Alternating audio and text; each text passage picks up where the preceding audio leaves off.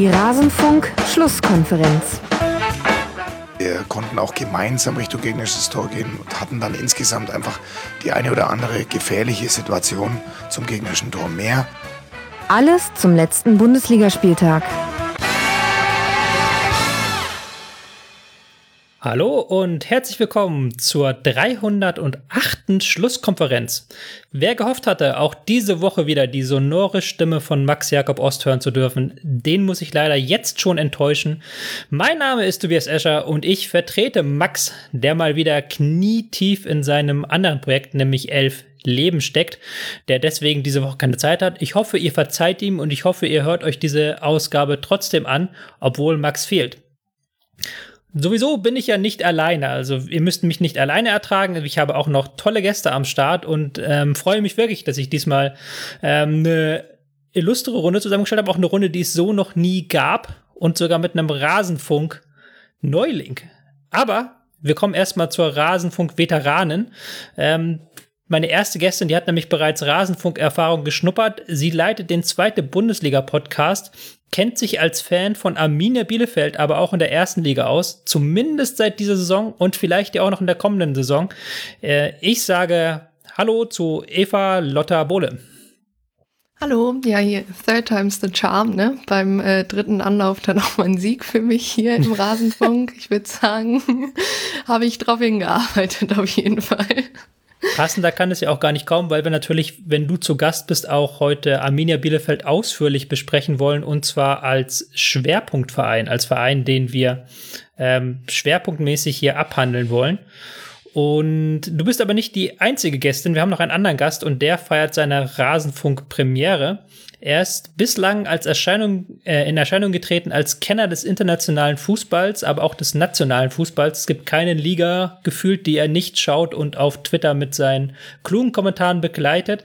Er ist bekannt als Alex Alexalix, Alexalix auf Twitter, at Alex Alexalix. Als Autor ist er unter anderem tätig für Cavani's Friseur. Hallo, Alexander Rudis.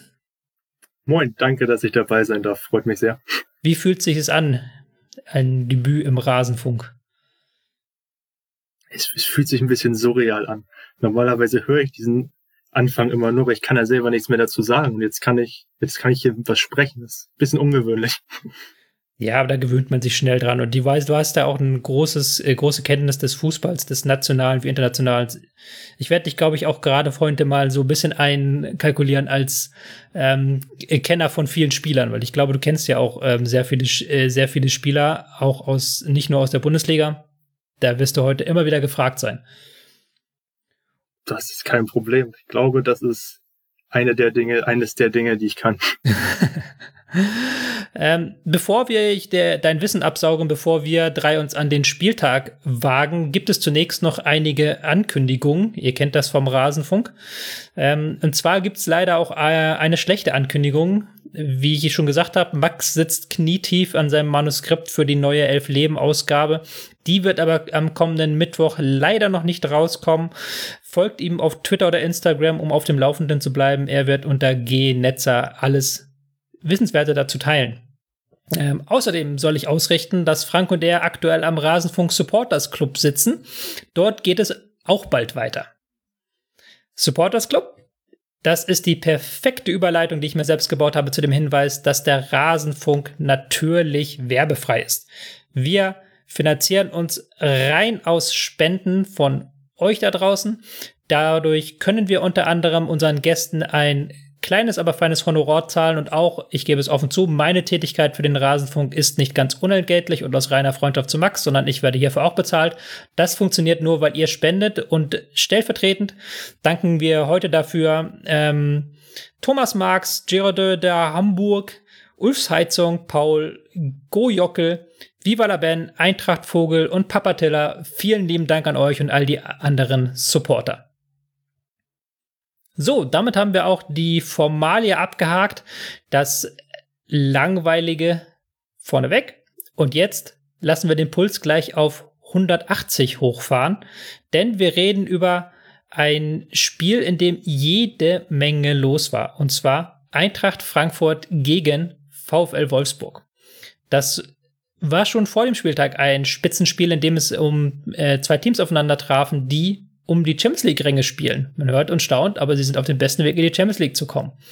Und dementsprechend war es ein, erwart äh, ein von vielen erwartetes Spiel und es hat alle Erwartungen übertroffen. Sieben Tore, zig weitere Torchancen, beide Mannschaften wahnsinnig intensiv. Am Ende lagen beide Mannschaften über 270 Sprints. Das ist weit über dem Saisondurchschnitt. Das war ein Ritt auf der Rasierklinge. Ich hole dich mal gleich da rein, Alex, ins Boot und ähm, öffne mit der Frage nach Wolfsburgs Defensive, weil Wolfsburg ist ja viel gelobt worden in den vergangenen Monaten für diese Defensive. In der gesamten Rückrunde haben sie erst drei Gegentreffer kassiert. Jetzt waren es vier in einem einzigen Spiel und zwar gegen Eintracht Frankfurt. Ähm, war Frankfurt so gut oder war Wolfsburg so schlecht? Beides. Also ich würde sagen, es war, es war ein bisschen was von beiden dabei.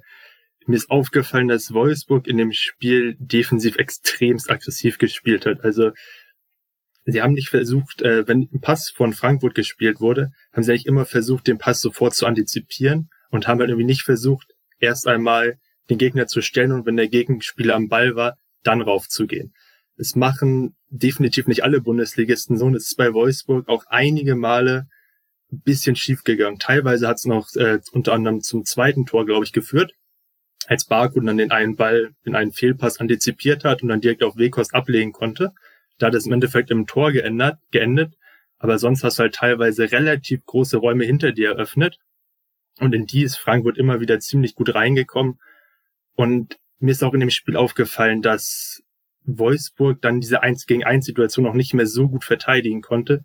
Da sah Lacroix auch ein paar Mal nicht so souverän aus, wie er normalerweise in Situationen aussieht. Ich glaube, er hatte Rückenprobleme vor dem Spiel, wurde dann ja auch noch äh, ausgewechselt.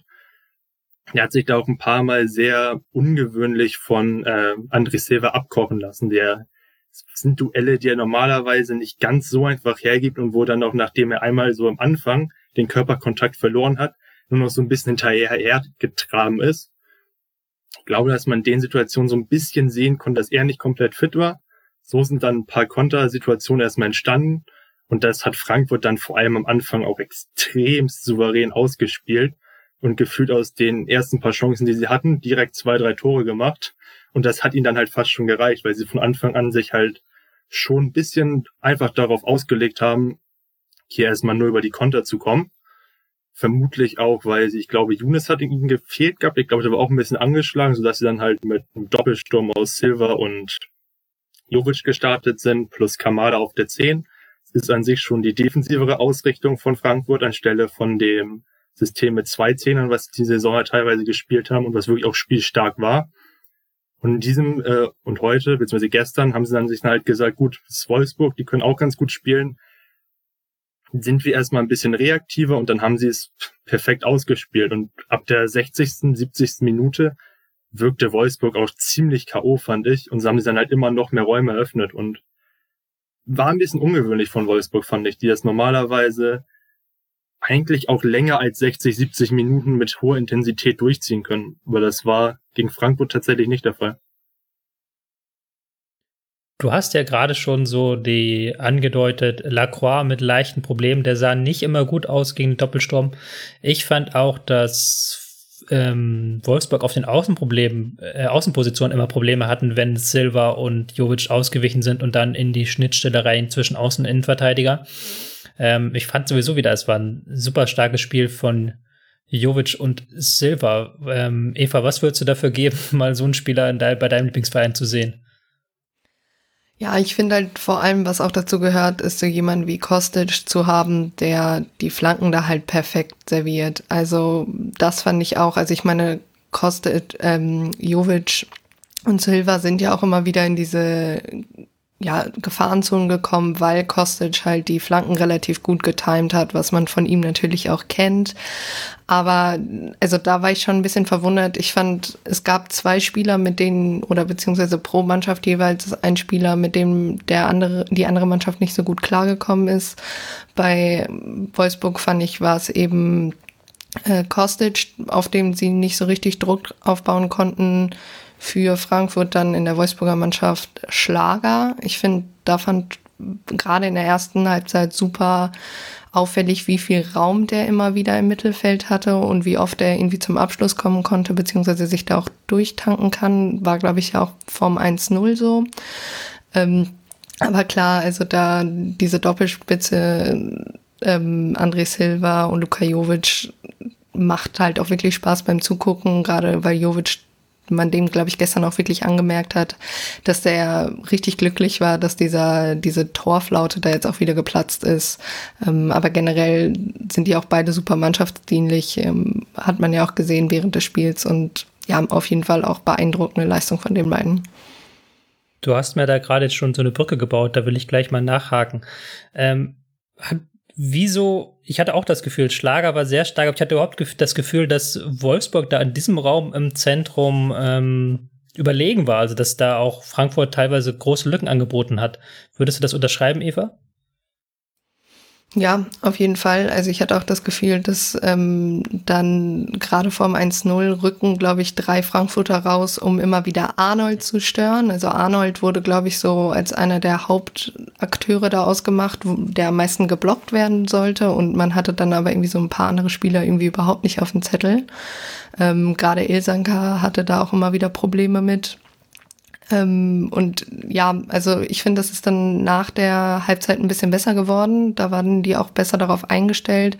Aber gerade in der ersten Halbzeit hattest du eigentlich immer wieder dieses äh, Schema, dass immer wieder dieser, dieser Pass zu Schlager nicht gut verteidigt wurde, dass die sich eigentlich bis zum 16er immer gut rein kombinieren konnten. Und dann halt im 16er gab es eine bisschen bessere Verteidigung, aber davor eigentlich ähm, auch immer mit Baku und Schlager halt diese Doppelkombination, meistens Flanke dann vorher von Arnold, die ja nicht gut geklärt wurde, in meinen Augen.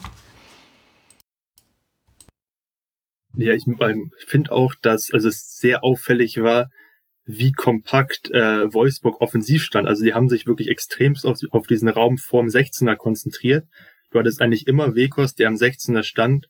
Und dann sind vor allem Barkur, aber teilweise auch noch Brekalo ziemlich dicht eingerückt, sodass du halt immer wieder sehen konntest, wie Arnold dann seine linienbrechenden Pässe in Richtung Wekos gespielt hat. Und diese Bälle spielt er halt auch mit extremst viel Tempo, was mir besonders aufgefallen ist. Also die sind teilweise fast so schnell gespielt, dass es schwer ist, die zu verarbeiten mit dem ersten Kontakt. Aber weil du Wekos hast, der die zum einen auch physisch festmachen kann und dann halt direkt vor ihm mit Bark und teilweise noch Brekalo oder Schlager immer noch zwei, drei Spieler hast, die dann für möglicherweise halt den zweiten Ball bekommen können oder eine Ablage von Weghorst, hast du also erstmal so viel Personal, dass es, glaube ich, auch sehr schwer war für Frankfurt überhaupt irgendeinen Zugriff zu bekommen, weil du eigentlich schon vor dem Pass von Arnold bekommen musst oder vor dem Pass von Schlager dann auch mal. Weil sonst kommst du da gar nicht mehr richtig, sonst kannst du die Wolfsburger da gar nicht mehr richtig greifen. Das ist ja schon vielen Teams diese Saison passiert, dass sie sich aus diesem Wolfsburger Gegenpressing gar nicht mehr lösen konnten. Und Frankfurt hat es dann einige Male geschafft, ähm, eben sich daraus zu lösen und dann relativ schnell und relativ äh, zügig auch über die Flügel vor das Tor zu kommen, fand ich. Ja, also ich glaube, das, das ist auch das, was bei Frankfurt auch vor allem aus der letzten und den vorherigen Saisons, was du da über mehrere Saisons einfach schon länger siehst, dass das immer noch funktioniert, dass das vor allem halt über Kostic bleibt das einfach unglaublich gefährlich. Und Wolfsburg spielt ja auch mit sehr hohen Außenverteidigern, die rücken gerne ein.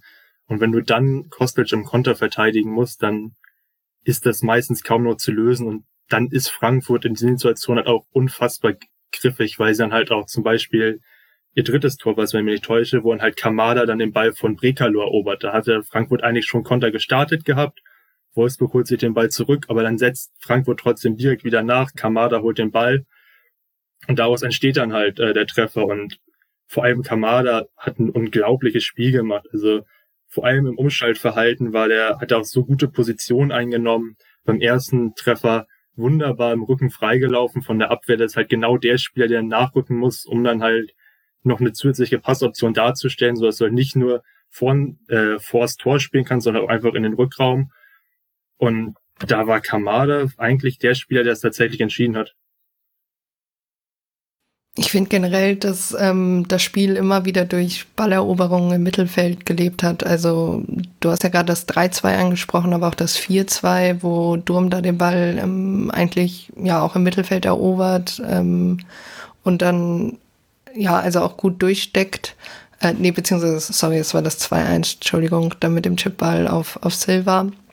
Ähm, da auch Lacroix, der wieder nicht gut aussah. Also es waren immer wieder Ballgewinne im Mittelfeld, aber ich, also generell dieses intensive Spiel ging ziemlich auf Kosten der Passquote. Also ich glaube, ähm, Frankfurt war, nur bei 67 Prozent, ähm, Wolfsburg bei 74, also beides eigentlich für die Mannschaften, wo sie eigentlich herkommen, ziemlich, ziemlich niedrig.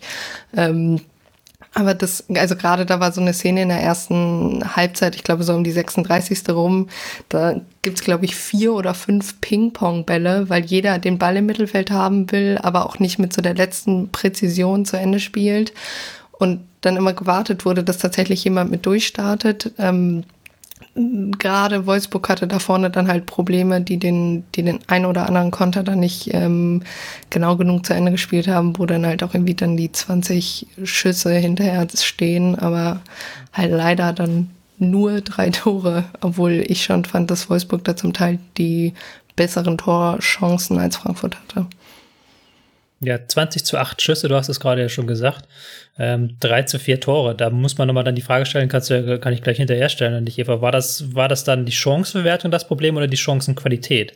Weil ich fand schon, da waren einige Situationen dabei, wo Wolfsburg, wenn sie noch einen Pass mehr gespielt, anstatt den Fernschuss zu nehmen, ähm, hätten sie vielleicht noch sich was, eine bessere Chance erarbeiten können.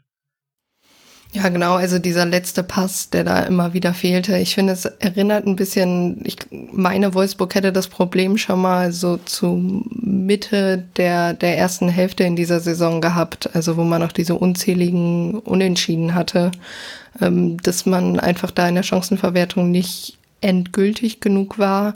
Ähm, es zeigt halt auch, also es gab 32 zu 8 klärende äh, Aktionen alleine. Ilsanka und Ndika hatten jeweils neun. Mhm. Also es zeigt ja schon, dass der Ball da immer schon früh abgeblockt werden musste in irgendeiner Art und Weise, beziehungsweise gerade durch Ilsenka und Ndika immer wieder da auch in Szene gesetzt wurden, dass dann, dann da mal der eine oder andere Ball durchrutscht, ist halt auch irgendwie klar. Aber ich fand es irgendwann dann auch immer zu, also gerade in den letzten 10, 15 Minuten hatte Alex ja auch am Anfang schon mal angesprochen, dass die da ein bisschen müde wirkten, war es auch zu naiv, fand ich manchmal wieder die Bälle nach vorne gespielt wurden. Also Ginzek, der es am Ende ja auch irgendwie mehr oder weniger nochmal versucht, ähm, war mir dann auch nicht mehr zielgerichtet genug. Ich möchte dazu noch kurz eine weitere These reinwerfen. Ähm, zu der Frage. Ja, ich fand auch, Wolfsburg ist ja irre, mit irrem Tempo aus der Pause gestartet, sind dann ähm, aber 4-2 ähm, in Rückstand geraten. Und ich fand es in der letzten halben Stunde auch nicht mehr so griffig und habe da aber auch noch dann überlegt, so, in der 66. kommt dann Pongracic für Lacroix. Okay, das ist, äh, war der Leistung und den Rückenschmerzen geschuldet. Aber du bringst Bierleck für Gerhard, du bringst Philipp für Breckerloh. Philipp, der ein paar gute Aktionen hatte, aber zum Beispiel auch ein Bierleck, der sich nicht wirklich ins Spiel eingefügt hat, konnte man, würdet ihr das unterschreiben, dass Wolfsburgs zweite Reihe also dass Wolfsburg ganz stark von der A11 lebt und von der Eingespieltheit und auch von den ähm, perfekt sitzenden Abläufen, dass dann schon so kleine Veränderungen an dieser Formation und an der Aufstellung sich negativ auf so ein Spiel auswirken können? Ja, also da würde ich tatsächlich äh, ziemlich mitgehen. Ich glaube, man sieht das teilweise auch jetzt schon, äh, wo Brekalo öfter spielt, da Steffen ja, glaube ich, verletzt ist, weil Steffen ist normalerweise auch ein Spieler, der vor allem unfassbar pressingstark ist, der auch immer die optimalen Positionen einnimmt. Und ich glaube, dass der selbst mit Brekalo so ein bisschen was verloren geht, auch wenn er so an sich ein bisschen mehr Zug zum Tor hat, ein bisschen, äh, bisschen mehr auch im Dribbling selber kreieren kann, passt Steffen, finde ich, noch mal mehr ins System rein. Und allein diese Flügelzange aus Steffen und Baku ist ja an sich schon sehr ungewöhnlich, weil das beides jetzt nicht solche Spieler sind, die sonderlich viel kreieren können, sondern die halt wirklich sehr gut sich ins Positionsspiel einführen und intelligente Spieler sind. Und sobald das halt irgendwie weggeht, fehlt Wolfsburg meiner Meinung nach schon einiges. Und da ist, glaube ich, so äh, auf der Ersatzbank ist nicht so viel da, was das ersetzen kann. Also vor allem, wenn Arnold oder Schlager mal fehlen sollten. Ich glaube, Arnold ist ja nächste Woche fürs Spiel gegen Bayern gesperrt. Vor allem da fehlt mir äh, so ein bisschen die Option, wer da vielleicht mal jemanden ersetzen könnte. Und besonders auch auf den Offensivpositionen kommt das noch hinzu. Aber ich glaube, es bedingt sich tatsächlich auch so ein bisschen, dass wenn die ganze Zeit eine Elf spielt, ist die natürlich eingespielter. Wenn dann andere Spieler reinkommen sollen, können die logischerweise noch nicht so eingespielt sein. Weil an sich, Philipp hat immer wieder gute Ansätze gezeigt. Ich glaube, der kann auch beim Team wie Wolfsburg noch ein guter Spieler werden oder ein guter Spieler sein. Äh, Bialek ist auch ein interessanter junger Spieler, aber ich glaube, bei einem Team, das so sehr auf seine Automatismen beruht, ist es ziemlich schwer für neue Spieler oder für Spieler, die einfach wenig Minuten bekommen, da halt irgendwie noch reinzufinden. Und da ist es dann ja auch tatsächlich interessant zu sehen, wie es dann mit einer möglichen Doppelbelastung ähm, tatsächlich, finde ich, für beide Vereine aussehen könnte nächste Saison. Weil ich finde, auch bei Frankfurt ähm, könnte man das ansprechen, weil da, also ich meine, Silva ist ja, äh, nicht Silvas, Entschuldigung, Jovic äh, ist ausgeliehen. Younes ist ausgeliehen und ich finde schon, dass das zwei äh, Spieler sind, die da auf jeden Fall auch dafür sorgen, dass die Eintracht da steht, wo sie gerade steht. Ich meine, klar, Silva behält man trotzdem. Der hat auch schon getroffen, bevor Jovic da war. Aber ich finde gerade bei Armin Younes ähm, wäre auf jeden Fall ein Spieler, wo man, glaube ich, als Eintracht Frankfurt versucht, den halten zu können, weil der, glaube ich, auch sehr, sehr wichtig für ja eine mögliche Doppelbelastung sein könnte, weil auch bei Kamada ist jetzt ja auch nun mal nicht mehr der jüngste Spieler, glaube ich. Ähm, könnte das halt auch nicht immer reichen. Und da ist dann halt auch die Frage, wenn da mal jemand ausfällt. Ich meine, man hat irgendwie noch jemanden wie Steven Zuber, der aber eigentlich mehr oder weniger immer kommt, wenn das Spiel schon fast vorbei ist ja, das sind alles so Punkte, die man, finde ich, sowohl bei Wolfsburg auch als bei Frankfurt für nächste Saison und eben diese Doppelbelastung ansprechen muss und kann. Ja, wobei ich tatsächlich noch anmerken würde, dass ich Frankfurt ein bisschen besser gerüstet sehe aktuell für europäischen Wettbewerb, weil sie noch ein paar mehr, also ja, insgesamt ist der Kader, glaube ich, ein bisschen breiter und sie können halt ein paar, sie haben halt verschiedene Ansätze, mit denen sie agieren können. Also gegen Wolfsburg war es halt wieder eher aufs Konterspiel ausgerichtet und mit einer Doppelspitze, haben aber diese Saison ja auch schon gespielt mit den zwei Zehnern, mit Kamada und äh, Younes. Äh, Barkok hatte zwischendurch mal eine ordentliche Phase diese Saison gehabt. Ich glaube, dass Frankfurt da auch noch aus den letzten Saisonen, der sie ja immer noch in der Europa League gespielt haben, insgesamt noch ein bisschen mehr haben, was sie auch spielen können. Die Frage ist natürlich, was passiert, wenn Hütter geht, weil wenn Hütter geht, das heißt nochmal eine komplett andere Ausgangslage und dann weiß ich auch nicht, inwiefern man dann damit umgehen kann. Hm. Ist natürlich die ähm, spannende Frage zunächst. Beziehungsweise ist ja das Positive erstmal, dass beide auf Kurs Champions League sind und dass sie diese Probleme überhaupt haben, ist, glaube ich, auch ein Luxusproblem, was sie ähm, gewissermaßen leben können. Sie können dann auch im Sommer vielleicht auch noch nachlegen. Das ist ja dann die spannende Frage, was legen sie nach? Aber Frankfurt hat es auf jeden Fall jetzt nochmal geschafft, ähm, den Vorsprung auf Dortmund zu halten. Trotz des schwierigen Spiels gegen Wolfsburg sind jetzt ein Punkt dran an, an ähm, Wolfsburg und sind damit wirklich auf Champions League-Kurs. Das kann man ja nochmal kurz lobend festhalten. Ähm, vielleicht noch zwei kleine Fakten zum, ähm, zum Spiel. Silva steht nun bei 23 Saisontoren. Damit wäre er in äh, Europa in den Top 5 Ligen, in den meisten Top 5 Ligen wäre er Top-Torschütze. Nur zwei Spieler in Europa haben öfter getroffen. Cristiano Ronaldo 25 Tore und Robert Lewandowski, der nun mal leider in derselben Liga spielt wie Silva, mit 35 Treffern. Das heißt, er ist nicht auf dem Weg, die Torschützenkrone zu holen, obwohl er trifft, wie er will. Ähm, Weghorst, ebenfalls mit seinem 18. Saisontreffer, hat jetzt ähm, sein persönliches Ziel von 17 Saisontreffern überschritten. Dazu an dieser Stelle herzlich gratuliert. Nicht gratulieren möchte ich ausdrücklich zu seinem Auftritt im Sportstudio, wo er die Chance hatte, seine ähm, Corona-leugnenden Thesen zurecht zu rücken, was er nicht getan hat. Ja, müssen wir jetzt aber, glaube ich, gar nicht großartig vertiefen. Frankfurt spielt auswärts als nächstes gegen Gladbach, dann zu Hause gegen Augsburg, auswärts gegen Leverkusen. Kann man große Schritte Richtung Champions League machen. Wolfsburg haben wir auch, hast, äh, Eva hat es, glaube ich, gerade gesagt, oder? Gegen Bayern spielen sie jetzt zu Hause und dann auswärts Stuttgart und zu Hause gegen Dortmund. Es gibt noch ein Thema, das brät mir auf den Nagel, so äh, bei diesem Spiel, bevor wir jetzt zum nächsten Spiel kommen. Und da hattest du dich ja auch, da hatten wir auch gerade uns vor der Sendung schon drüber ausgetauscht, Eva. Ähm, das ist das Thema Zuschauer. Und zwar war es so, dass in Frankfurt ähm, Fans vor dem Stadion sich versammelt haben. Es waren so ungefähr 100 Fans, wenn ich das richtig verfolgt habe, und äh, lautstark ihren Verein unterstützt haben. Man konnte das auch im Stadion hören und man konnte auch, äh, man, auch der Trainer Hütter hat das nach dem Spiel thematisiert, dass das nochmal ein Ansporn für die Mannschaft war. Ist jetzt ähm, nach vergangener Woche schon der zweite Fall. Also vergangene Woche sind die Fans sogar extra nach Dortmund gereist und haben dort bei dem Spiel gegen Dortmund unterstützt, bis dann die Polizei eingegriffen hat. Und ich bin nicht so happy mit dieser Aktion, muss ich ganz offen sagen das ist so ein Stück weit das, was ja Karl Lauterbach befürchtet hatte äh, vor dem Restart der Bundesliga, dass es eben zu solchen Szenen kommt. Und zumindest, wenn man Videos ähm, guckt, jetzt von dieser Aktion am Wochenende, die auch bei Instagram zu sehen waren, dann sind da nicht alle mit Maske, da sind da nicht alle, wird da nicht immer der Mindestabstand eingehalten, dann ist das eine relativ große Gruppe von Menschen, die da zusammensteht. Und das sind ja eigentlich so Sachen, wo man so sagt, so, hm, Frankfurt hat eine 130er-Inzidenz, 30 Prozent ähm, der Intensivbetten wird durch Corona-Fälle belegt. Ich kenne sogar persönlich eine Krankenschwester, die dort arbeitet und die halt kotzt, weil die seit Wochen nichts anderes macht. Und da finde ich es irgendwie suboptimal.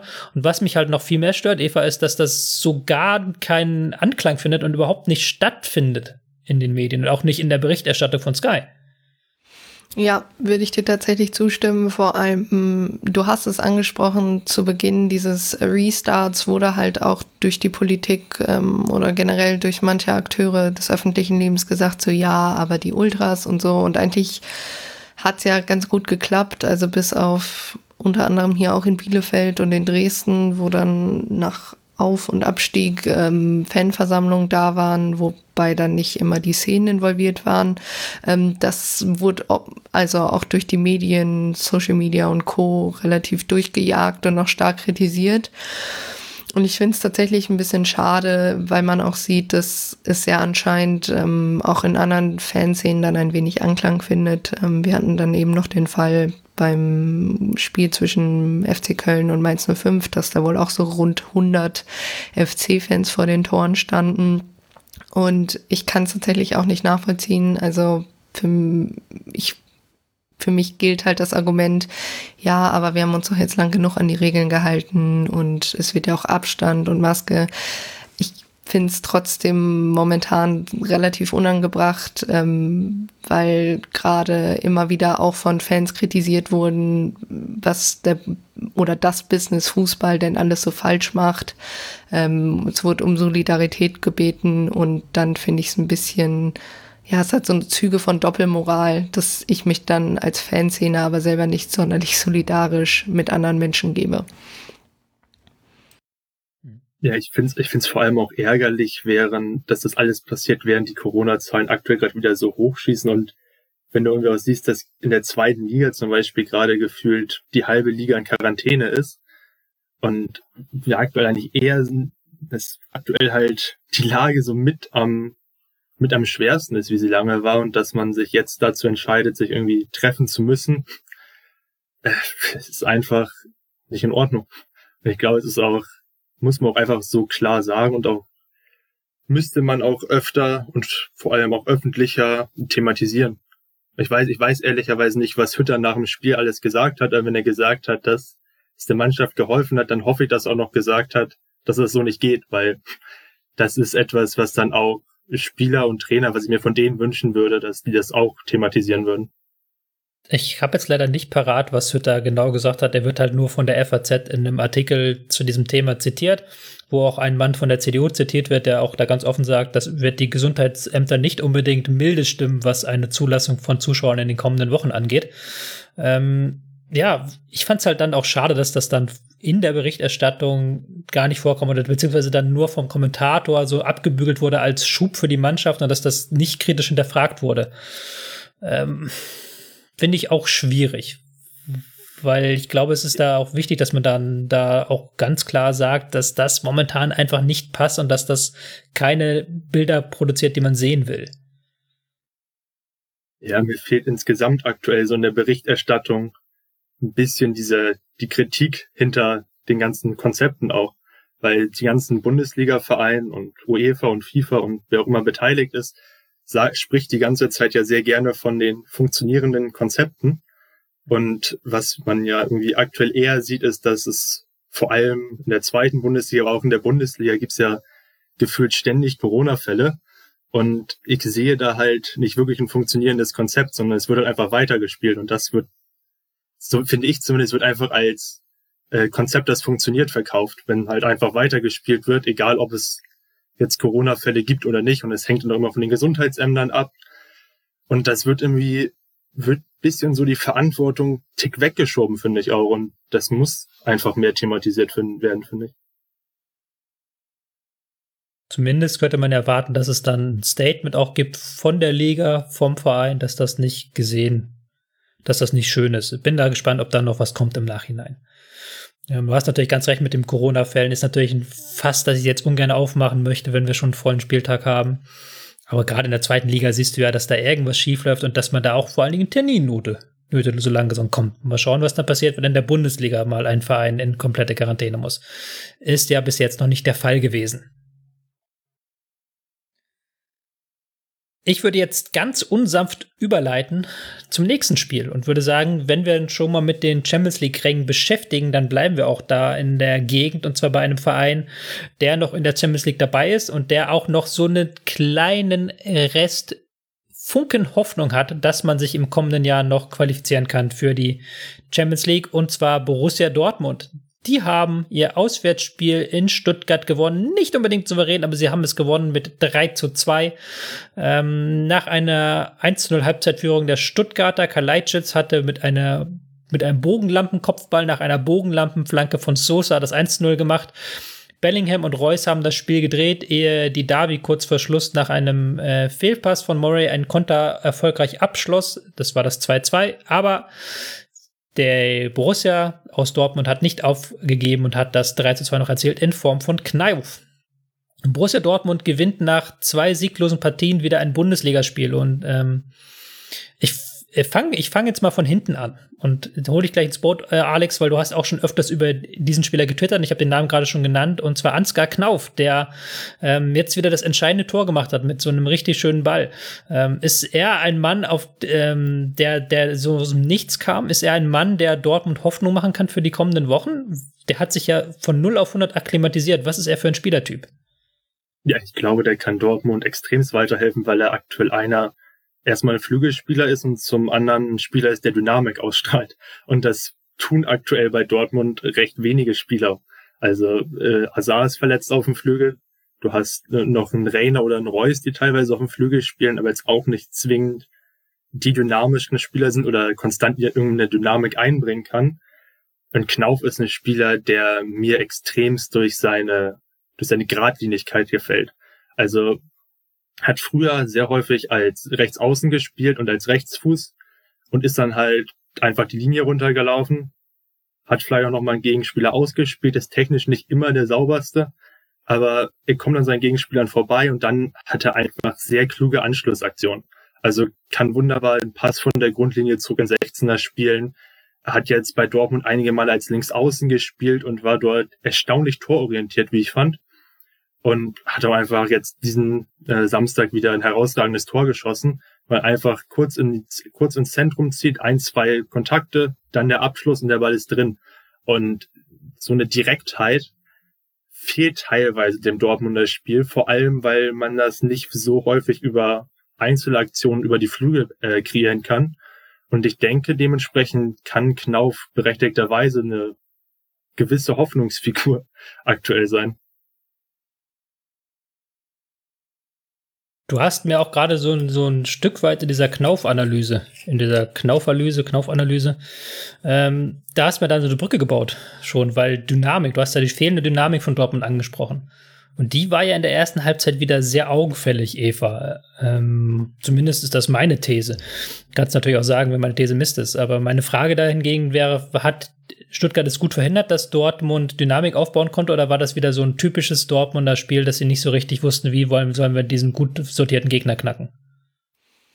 Ja, ich fand da vor allem, also wenn wir noch mal kurz auf Knauf kommen, für wen er gekommen ist, äh, kam er nach 67 Minuten für Reus ähm, und da fand ich gerade, dass der halt diese Direktheit und einfach mal dieses Draufzielen tatsächlich vermisst hat.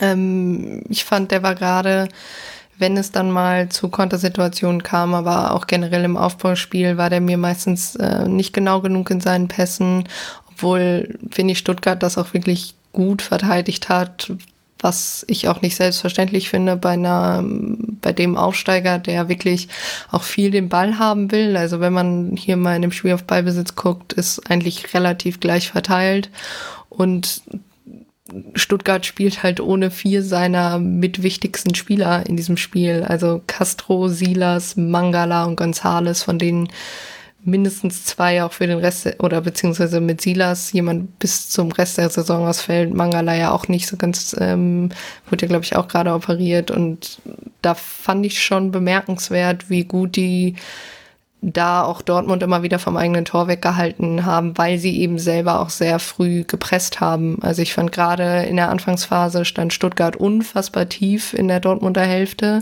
und damit hatte Dortmund auch so einige Probleme. Ähm, und ja, also ich fand es gerade dann zu Beginn der ersten Hälfte, ähm, der zweiten Hälfte, wo Bellingham dann ja auch mehr oder weniger sich da mal das Herz äh, nimmt und äh, das Tor erzielt, finde ich schon ein bisschen bezeichnend, wer auch so unter anderem die, die Tore in diesem Spiel für, unter anderem für Dortmund ähm, erzielt hat, wo man vielleicht auch mal sehen kann, wer da vorweg geht in dem Alter. Hm. Also spricht jetzt von Bellingham, dann äh, Knauf mit dem letzten Tor, zwischendurch noch Reus, wobei der relativ stark von Haaland bedient wurde und das dann zwar gut gemacht hat, aber das war auch dann zu großen Teilen auch Haalands Verdienst, das Tor. Ähm, ja, also eine junge Mannschaft so, klar. Gleichzeitig, du hast es auch gerade schon so, so durchgeschimmert, ich, ich habe ja extra mit Knauf angefangen in diesem Segment, weil ich das Gefühl habe, wenn man über Dortmund spricht, spricht man immer gefühlt über dasselbe diese Saison. Und das kann man auch bei diesem Spiel wieder machen. Man kann da ganz viele alte Themen aufmachen. Man kann aufmachen das Mittelfeld, das in der ersten Halbzeit so wenig Dominanz ausgestrahlt hat. Du kannst sagen, das Ballbesitzspiel, das führt nirgendwo hin. Du kannst bemängeln, dass das Pressing von Dortmund, das sie ja spielen wollten, dass sie dann in der zweiten Halbzeit auch gespielt haben, dass das aber nie diese Wucht erreicht hat, wie noch unter der Woche gegen Manchester City, wo es ums äh, Champions League Halbfinaleinzug ging. Da hast du wieder so eine Diskrepanz gesehen zwischen den Leistungen Champions League Liga. Du hast dann noch das Gefühl, du hast dann noch das Torwartthema natürlich wieder. Hitz, der da ähm, beim 0 zu 1 wirklich nicht gut aussieht. So, ihr könnt euch jetzt ein Thema da rausholen, aber gefühlt habe ich da das Gefühl, wir haben bei Dortmund alles schon gesehen diese Saison, ähm, Alex, und so wirklich wird sich da auch nichts mehr ändern, oder? Hast du jetzt irgendwas gesagt, wo du sagen würdest, das war jetzt ein brandneues Problem oder eine brandneue Lösung, bis auf eben den Faktor Knauf? Nee, eigentlich überhaupt nicht. Also du hattest ja teilweise selbst in diesem Spiel noch so ein paar Probleme gesehen, die du selbst in einem guten Spiel gegen Man City hattest. Mhm. Also wieder ein relativ dummer Fehlpass einfach vorm Gegentor. Mhm. Und äh, das ist einfach an vielen Stellen wirklich inkonsequent, finde ich. Und was mir aufgefallen ist, war der Unterschied auch zwischen Stuttgart und äh, Dortmund, weil Stuttgart hat direkt intensiv gepresst und ich fand es nicht immer komplett sauber, aber sobald Dortmund einmal das Pressing von Stuttgart überspielt hat, kam halt irgendein kluges, kleines taktisches Foul und schon war der Angriff von Dortmund vorbei. Und man konnte sich wieder ruhig äh, hinterm Ball zurückziehen. Und das fehlt, finde ich, bei Dortmund. Das wirkt irgendwie so komplett unsouverän, wenn man überspielt oder wenn es mal einen Fehlpass gibt, dann läuft du in Konter und es wird irgendwie, passiert dann nichts mehr. Also mich erinnere mich da an das äh, Spiel gegen Man City noch einmal, wo sie halt ihr erstes Tor nach dem Fehlpass von Chan kassiert haben und ich glaube, Sandro Wagner hatte in seiner Analyse damals noch gesagt gehabt, zu dem Tor, da muss, ich glaube, es war der Hut, einfach das taktische Foul begehen und dann fällt das Tor nicht. Und ich musste an diese Szene halt während dieses Spiels immer wieder denken, weil Stuttgart so konstant häufig diese ta kleinen taktischen Fouls gemacht hat und dadurch nichts zugelassen hat und Dortmund genau das so ein bisschen hat vermissen lassen. Also ich sage nicht, dass man immer unbedingt faulen muss, aber wenn man schon nicht gut presst und immer wieder überspielt wird, dann könnte das helfen. Ja, und ich, also sie, Dortmund hat ja auch ab und zu davon profitiert, dass äh, Stuttgart die Konter nicht vernünftig äh, zu Ende gespielt hat. Also vor dem 2-2 äh, dieser angesprochene Fehlpass von dir. Ähm, das war, fand ich, das erste Mal, dass Stuttgart diese Überzahlsituation, ich glaube, es waren 5 gegen 2, auch mal vernünftig zu Ende spielt. Ähm, da hat, ähm, ja, man kann es jetzt Glück nennen auf Dortmunder Seite oder dann vielleicht doch gut abgelaufen. Ähm, aber generell fand ich schon, dass das auch aufgefallen ist. Und ich meine, Stuttgart ist halt auch, also nochmal, klar, Stuttgart ist nicht ein klassischer Aufsteiger, aber trotzdem finde ich das sehr bemerkenswert, was die auch in diesem Spiel durchgebracht haben. Natürlich hatten sie kein Spiel unter der Woche wie Dortmund. Dortmund, Dortmund hat natürlich auch ähm, durchgewechselt, Spieler geschont und sowas, aber trotzdem ähm, fand ich bis zum Schluss, dass da auch auf jeden Fall noch was für Stuttgart drin war und das muss ich Dortmund in so einem Spiel dann auch ein bisschen ankreiden. Gut, ich meine, wenn man das Hinspiel gesehen hat, es kann auch um einige schlechter laufen für sie, aber trotzdem und das ist vielleicht auch mit einer der Unterschiede, warum Dortmund momentan in der Tabelle da steht, wo sie stehen. Diese Zwischendurchspiele werden halt manchmal nicht so mit der, mit so einer Eleganz gespielt, wie vom Kader her Dortmund eigentlich können könnte und müsste, meiner Meinung nach. Und das sieht man, finde ich, immer wieder in dieser Saison. Ich will noch mal einmal kurz einhaken mit dem, was du bei VfB Stuttgart und die Konter gesagt hast, weil ich mir das mal auch mal auch noch mal angestrichen habe. Und klar, sie haben wieder ein gutes Spiel gemacht, aber sie hatten ja wirklich einige Situationen, wo sie Gleichzahl oder ein Minus 1 Konter hatten. Sie haben sogar einmal ein Plus 2 Konter, also mit zweimal Überzahl komplett weggeschenkt. Ähm, wo ich mich gefragt habe, Eva, ähm, war das Tagesform? War das, lag das an den ganzen Schlüsselspielern, die gefehlt haben? Oder verliert Stuttgart jetzt im Saisonendsport so ein bisschen diese, diese letzten Funken Genauigkeit? Weil es genug, gab genug Konterchancen eigentlich und es gab auch schon Spiele, in denen Stuttgart da viel mehr gemacht, draus gemacht hat. Ich erinnere nur an das Hinspiel gegen Dortmund, wo sie da einfach mal fünf Dinger aus diesen Kontern gemacht haben. Mm, ich glaube, es ist ein Mix aus mehreren Sachen. Ähm, ich glaube, es lag ein bisschen an den Akteuren, die du auf dem Platz hast, weil beispielsweise ein Klimowitz oder ein Förster halt einfach kein Silas ersetzen können, der dir da halt allein vom Tempo her durchzieht. Ich glaube, daran lag es zum Teil bei den, äh, bei den Kontersituationen. Und dass vielleicht auch nicht dieser letzte Grad Abgezocktheit in diesem Team drin ist. Also, dass es da dann vielleicht manchmal fehlt. Aber ja, es kann halt auch einfach sein, dass zum Ende der Saison, also ich meine auch so jemand wie Kulibali oder so, das hat man zum Teil in der Saison mal gesehen, aber auch bei Förster, ähm, die tanken sich ganz gut durch bis zum 16er und dann fehlt zum Teil so die, ja, die letzte Konsequenz, da auch noch das vernünftig abzuschließen. Ja, Finde ich auch. Also ich kann das nur unterschreiben, was du gerade gesagt hast. Äh, zum, zumindest haben sie ja doch, doch trotzdem noch zwei Tore draus gemacht, das kann man ja wirklich positiv sagen. Den einen konnte dann zum 2-2 haben sie auch rausgefahren, so. Aber ansonsten war das, hätte man, glaube ich, mehr rausholen können auch. Ähm, zumindest eins hat wieder funktioniert, die Zusammenarbeit zwischen Sosa und Kalajdzic. Flanke Sosa, Kopfballtor Kalajdzic zum 1 zu 0 ähm, habe ich noch als kleines statistisches Schmankerl rausgesucht, dass Kalajdzic jetzt ähm, auf dem Weg ist, ähm, der beste, erfolgreichste Bundesliga-Torschütze für VfB Stuttgart zu werden seit Mario Gomez 0809. Er hat nämlich jetzt Ibisevic eingeholt, der 12-13 auch mal ähm, so viele Saisontore geschossen hat, wie Kalajdzic jetzt geschossen hat. Jetzt habe ich natürlich die Saisontorzahl nicht bereit. Das ist sehr peinlich. Es sind schon bereits 14 Saisontore. Ja, ich finde auch vor allem, dass dieses Duo aus Flanke Borna Sosa auf Kalajdzic wunderbar passt und ich finde es auch einfach schön, wie die Flanken von Sosa auch perfekt für Kalajdzic gemacht sind, mhm. weil Sosa ein Spieler ist, der wirklich sehr gerne diese sehr hohen Flanken schlägt, die auch sehr lange in der Luft sind und die sind halt wunderbar gemacht für einen Spieler, der sehr groß ist. Weil normalerweise mag ich diese Flanken nicht so gerne, weil sie ein bisschen die Dynamik aus so einer Situation rausnehmen.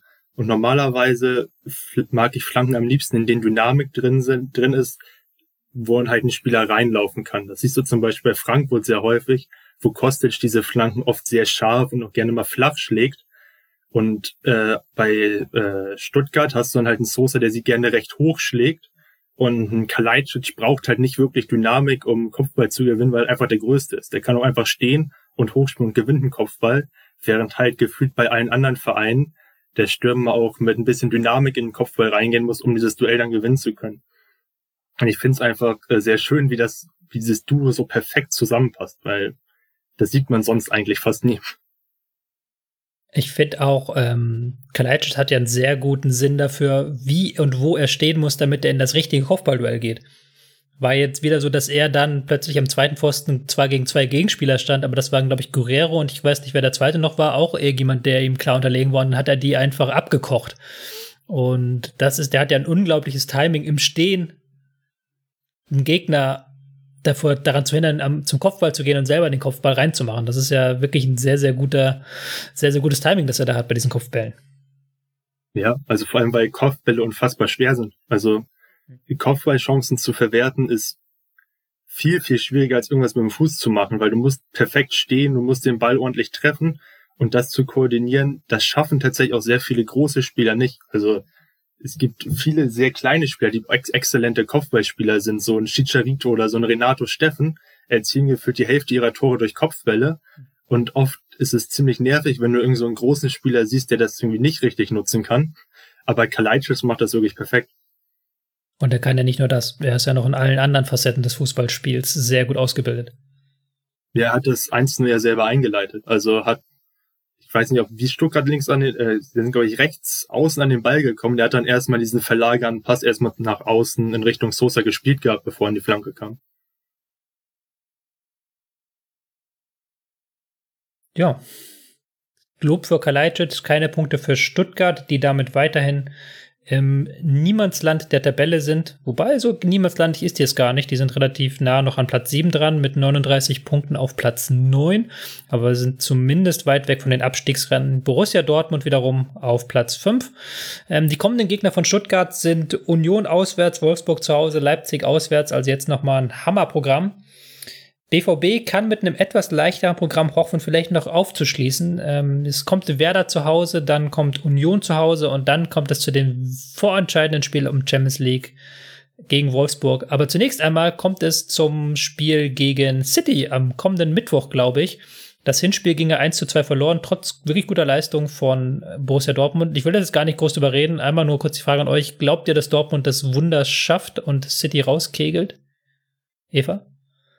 Ähm, ich glaube, es ist ja jetzt in Dortmund das Spiel und da ist City auswärts ja ein bisschen weniger gut.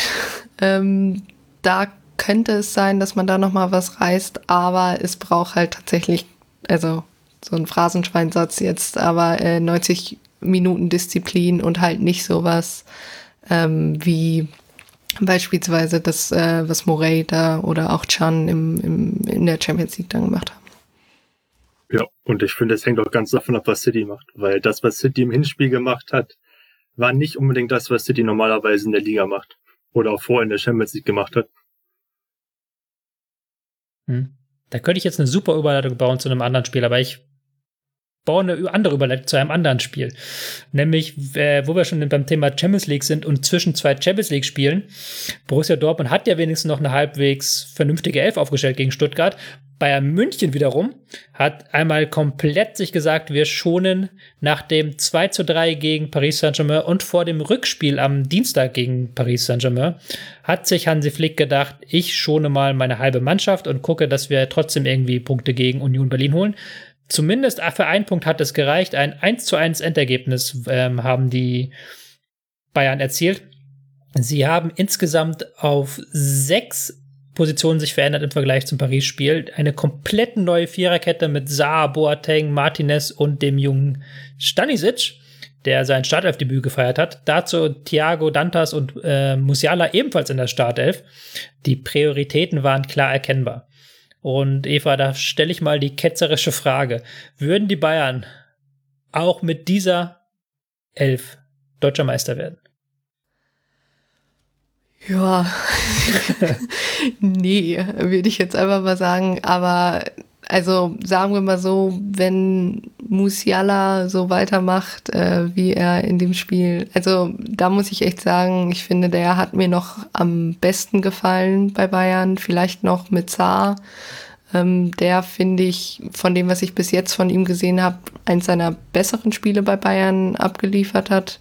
Ich gucke mir den jetzt nicht so detailliert in jedem Spiel an, aber fand ich generell jetzt nicht so schlecht auf, ähm, auf der rechten Seite zusammen. Aber klar, also ähm, Bayern leidet schon wenig darunter, dass Lewandowski sowieso fehlt. Ja, Choupo-Moting vielleicht jetzt auch nicht in dem Spiel das beste Spiel hatte, der eigentlich naja, so, sowas wie die Erweiterung des Kaders sein sollte, jetzt eigentlich sowohl im internationalen Geschäft als auch in der nationalen Liga irgendwie die Rolle von ihm übernehmen soll, was natürlich nicht immer so klappt. Aber generell war das in dem Spiel, gerade was die Chancenverwertung betrifft, zum Teil nicht so das Beste, meiner Meinung nach. Eine ganz ähm, wilde These. Und ja, also zufrieden können sie, glaube ich, mit dem Spiel wirklich nicht sein. Auch gerade, weil Union ja am Ende näher dran war, fast am 2-1 als Bayern. Wobei man ja auch andersrum sagen kann, bis zur 85. sah es gut aus. Also sie sind ja dann Musiala in die Führung gegangen und dann in der 85. sah es gut aus und dann Ingwertsen nach einem schnell ausgeführten Einwurf, der das Ding reinmachen kann. Ist schwierig. Teilst du diese Einschätzung, ähm, Alex, dass die Bayern glücklich sein können mit dem Unentschieden?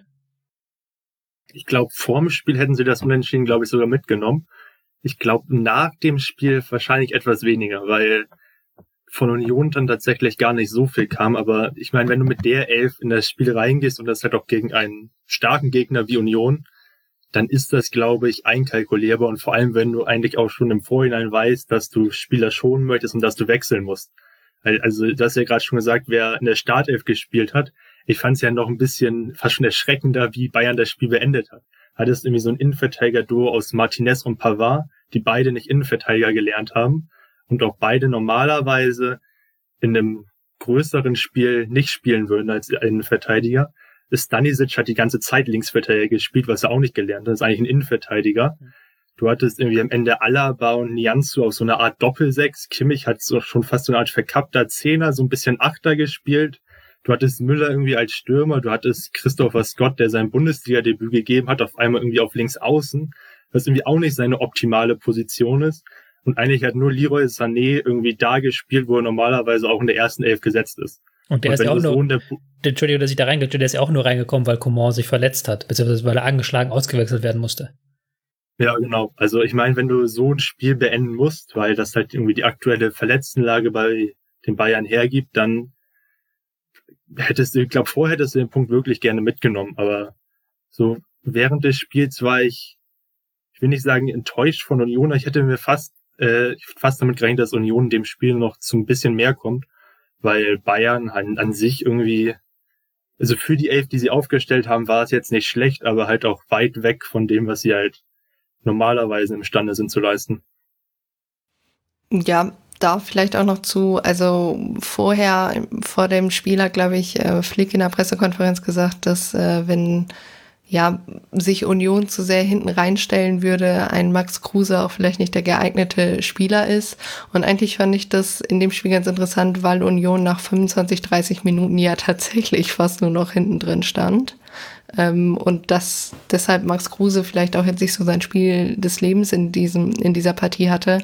Was ich ein bisschen meinte mit, ähm, man kassiert fast noch das 2-1. Ich finde, Bayern hat Union halt unnötig stark gemacht zum Teil.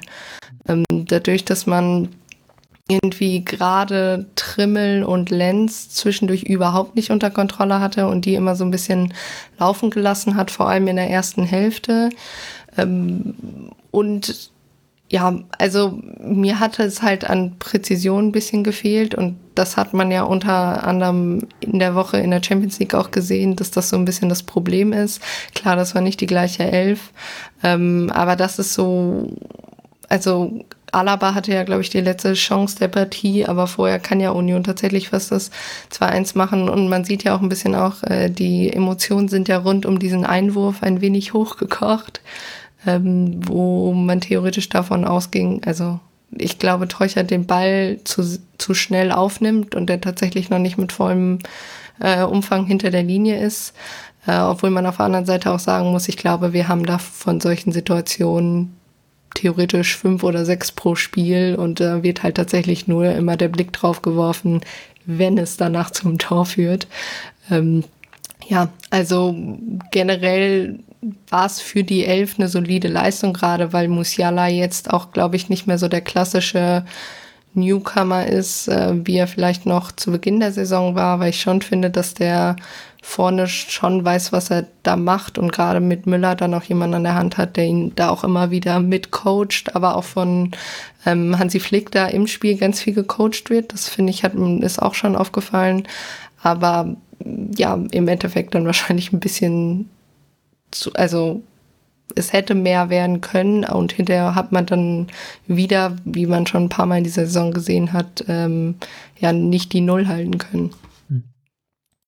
Musiala ist ja dann leider auch ähm, auswechselt, musste ausgewechselt werden, angeschlagen, aber soll wohl wieder fit werden, genau wie Coman für das Spiel gegen PSG.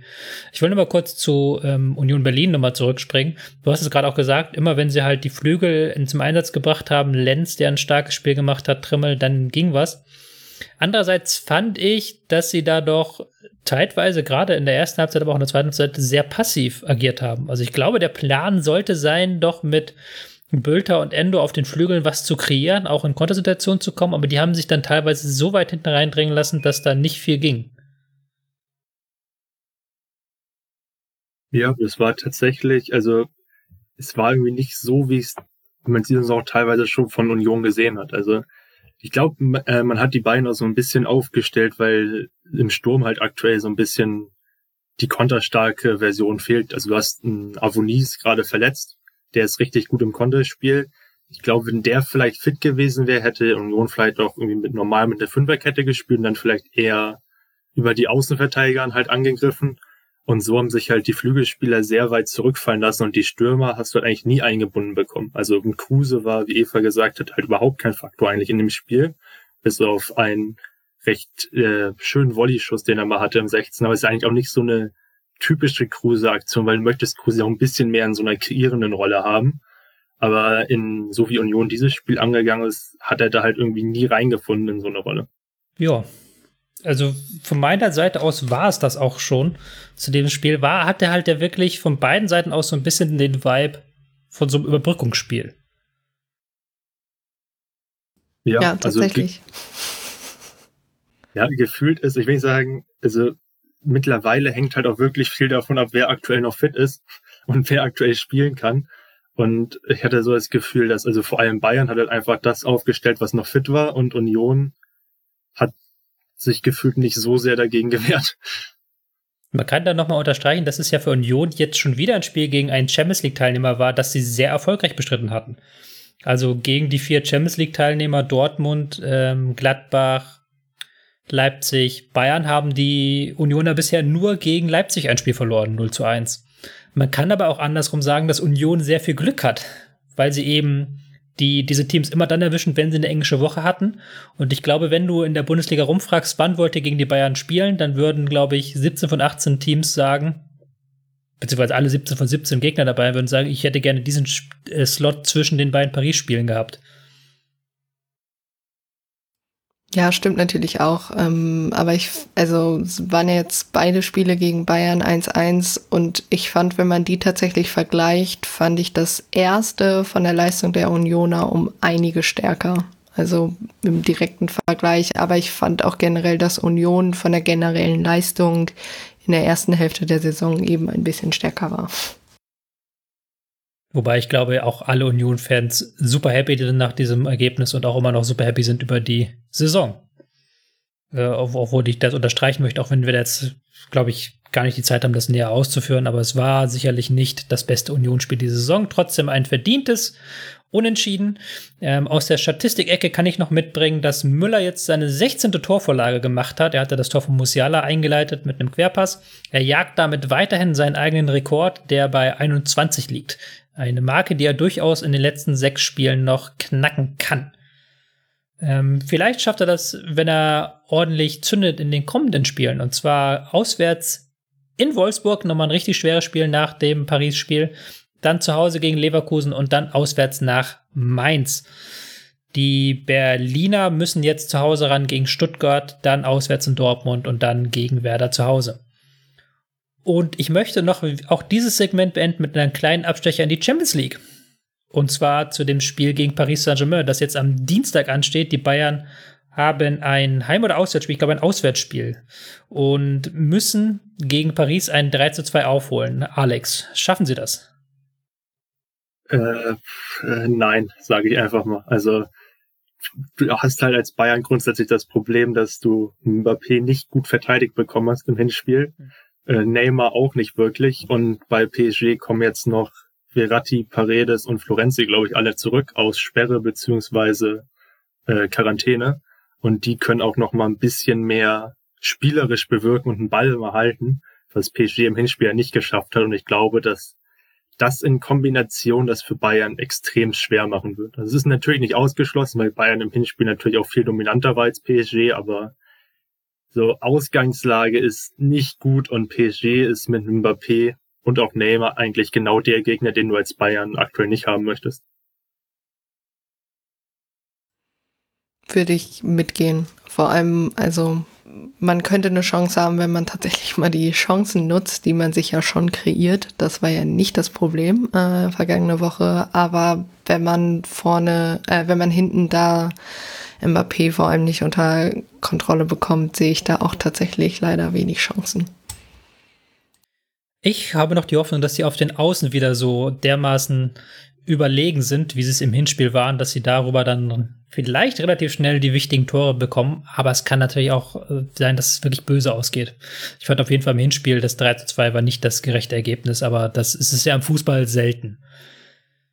Ähm, jetzt muss ich auch überlegen, wie ich das jetzt überleite, weil wir, ja, wir kommen nicht ganz weg von der Champions League, aber wir kommen zumindest weg vom äh, Champions League Viertelfinale, wir kommen in Richtung des Abstiegskampfes jetzt auch erstmals. Und dass diese Mannschaft im Abstiegskampf steckt, das hat sie eigentlich ähm, vor drei, vier Spieltagen nicht wahrhaben wollen. Die Rede ist von Werder Bremen, die Rede ist vom Spiel Werder Bremen gegen Raba Leipzig.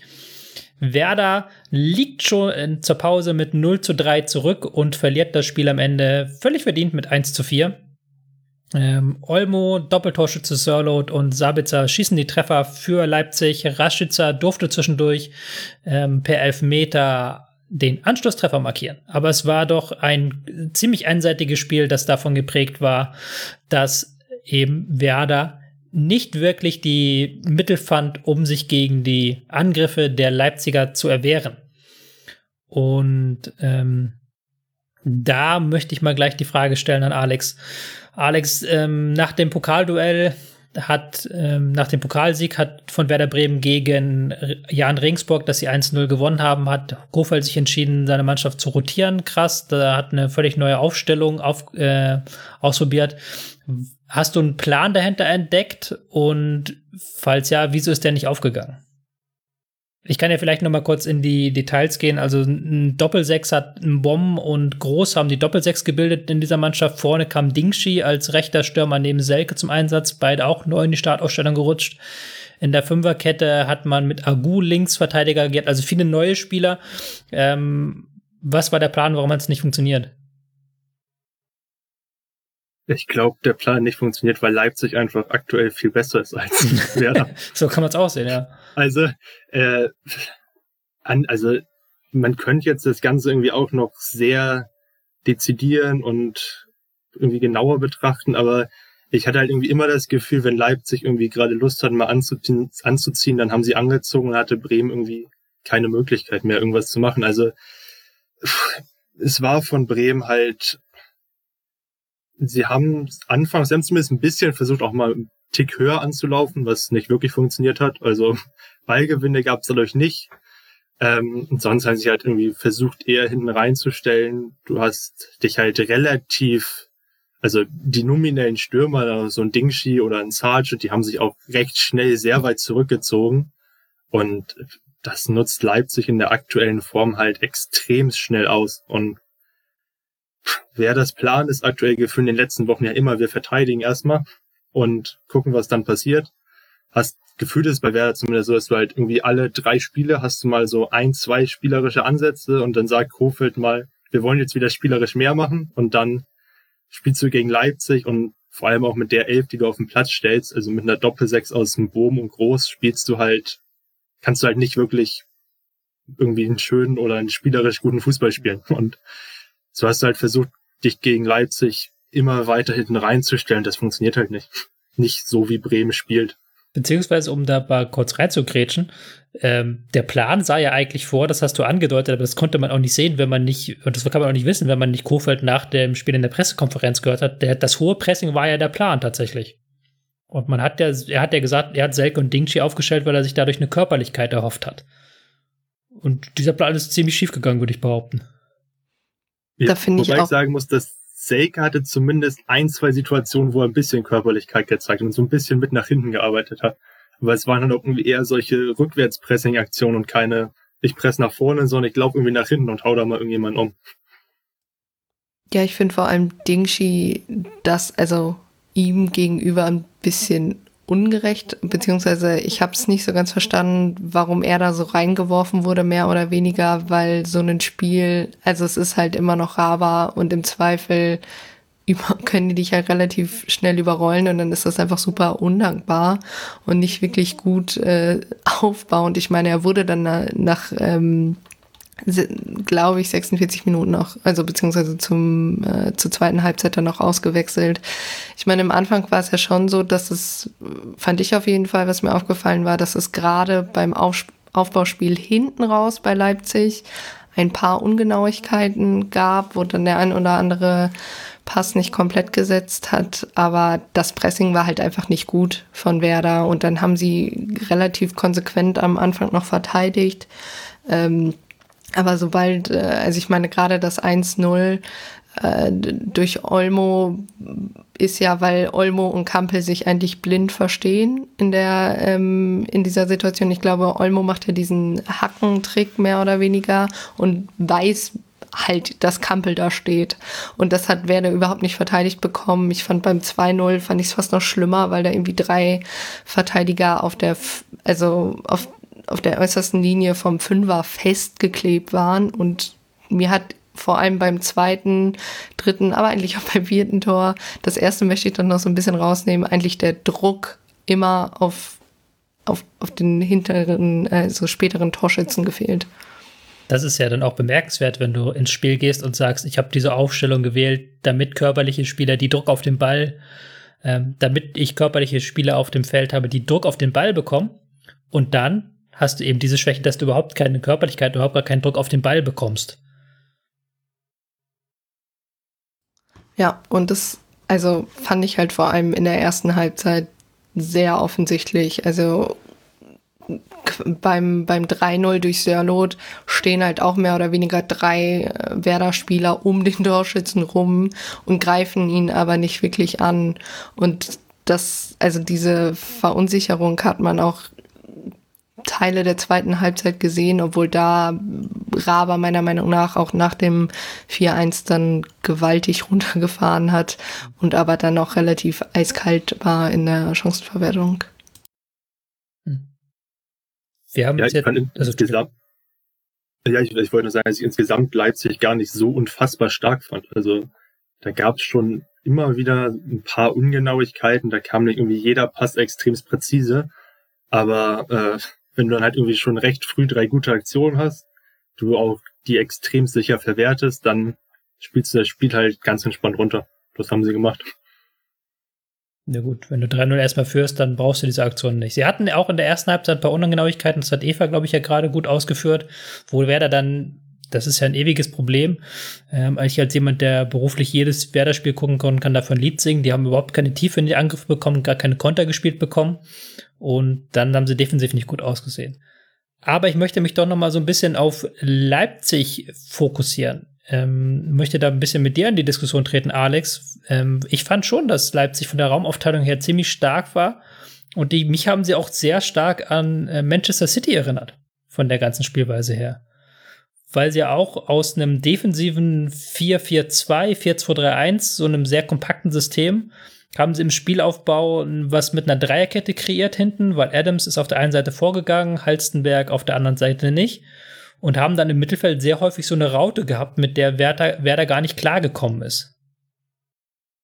Ja, und ich fand auch, dass sie ja teilweise in ein paar Situationen auch einfach wunderbar ausgespielt haben. Also das war spielerisch wirklich herausragend anzusehen. Vor allem das 1 zu 0 war unglaublich, weil du hattest immer wieder in dem Spiel so, so ein paar pressing-brechende Situationen gehabt, wo dann zum einen was äh, war immer wieder Konate, beim 1 zu 0 war es Kampel, der sich einfach einen Ball nimmt und irgendwie mal am Gegenspieler vorbeigeht. Was dann kann man wieder sagen, dass es zu einfach ging, aber es war halt trotzdem einfach gut gemacht.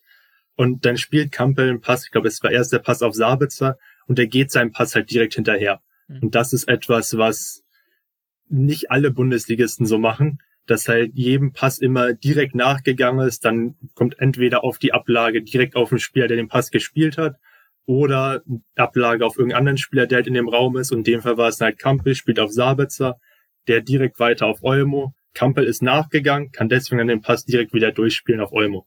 Und da hat es, ist so eine Situation, die auch, die wirklich auch sehr an Man City erinnert, weil du auch so eine gewisse Gegendynamik hast. Du hast halt irgendwie erst einen Pass in die Tiefe, dann lässt ihn wieder abprallen. Das heißt, der Gegner guckt erstmal wieder nach vorne, ist eigentlich auf dich gerichtet. Und wenn du in dem Moment dann praktisch schon wieder direkt den tiefen Ball spielen kannst, dann ist das auch unglaublich schwer zu verteidigen, vor allem in dem Tempo, in dem Leipzig das ja alles auch spielt. Das war, glaube ich, alles mit ein, zwei Kontakten gelöst. Und das kannst du halt auch nicht mehr wirklich auflösen. Also du nicht wirklich verteidigen. Und das 2 zu 0 war, glaube ich, so eine 30 Pässe, Passkombination ging dem hervor. Und beim 3 zu 0 äh, holt sich, glaube ich, Leipzig irgendwie vorne den Ball.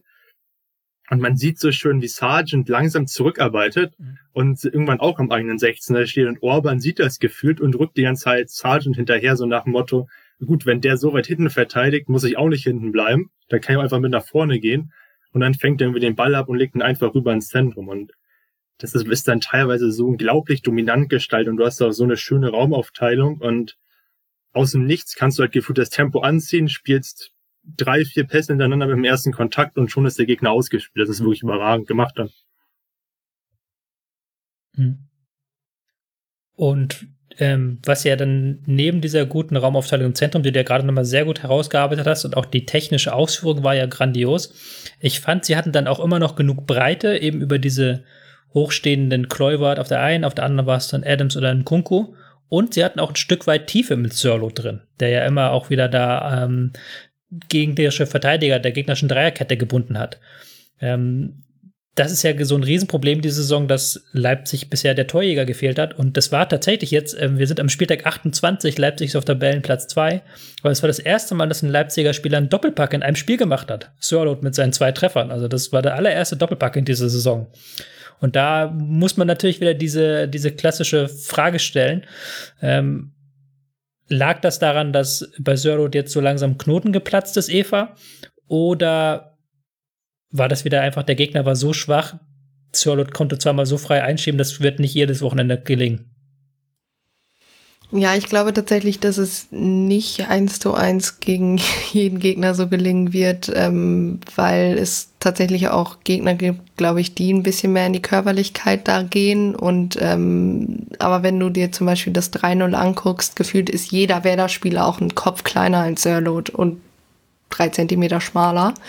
Ähm, aber ich finde, man hat ihm halt auch angemerkt, also im Gegensatz zu Spielen ähm, noch in der ersten Hälfte der Saison, wo er ja immer wieder auch nicht getroffen hat, selbst irgendwie vom Elfmeterpunkt oder ähnliches, ähm, dass er sich erstens besser positioniert hat, fand ich gerade in diesem Spiel, dass er sich auch wirklich angeboten hat und dass er es dann tatsächlich dieses Mal auch relativ gut ausgenutzt hat, also sich der gesamten Spielweise von Leipzig in diesem Spiel ähm, angepasst hat, das dann auch eiskalt auszunutzen.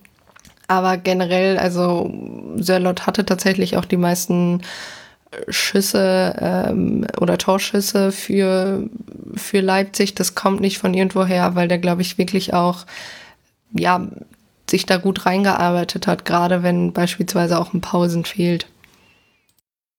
Ja, ich finde vor allem die Entwicklung, die du da angesprochen hast, sehr interessant, weil das ist, glaube ich, das, was Söllert auch in der Hinrunde erst nochmal lernen musste. Weil der hat vorher nie wirklich in so einem dominanten Positions- und Ballbesitzspiel gespielt, wie er es jetzt bei äh, Leipzig machen muss. Weil vorher bei Crystal Palace hat er nie gespielt und bei Trabzonspor ist er halt eigentlich immer sehr viel auf dem Flügel ausgewichen, hat seinen Körper genutzt, um eher den Ball zu treiben.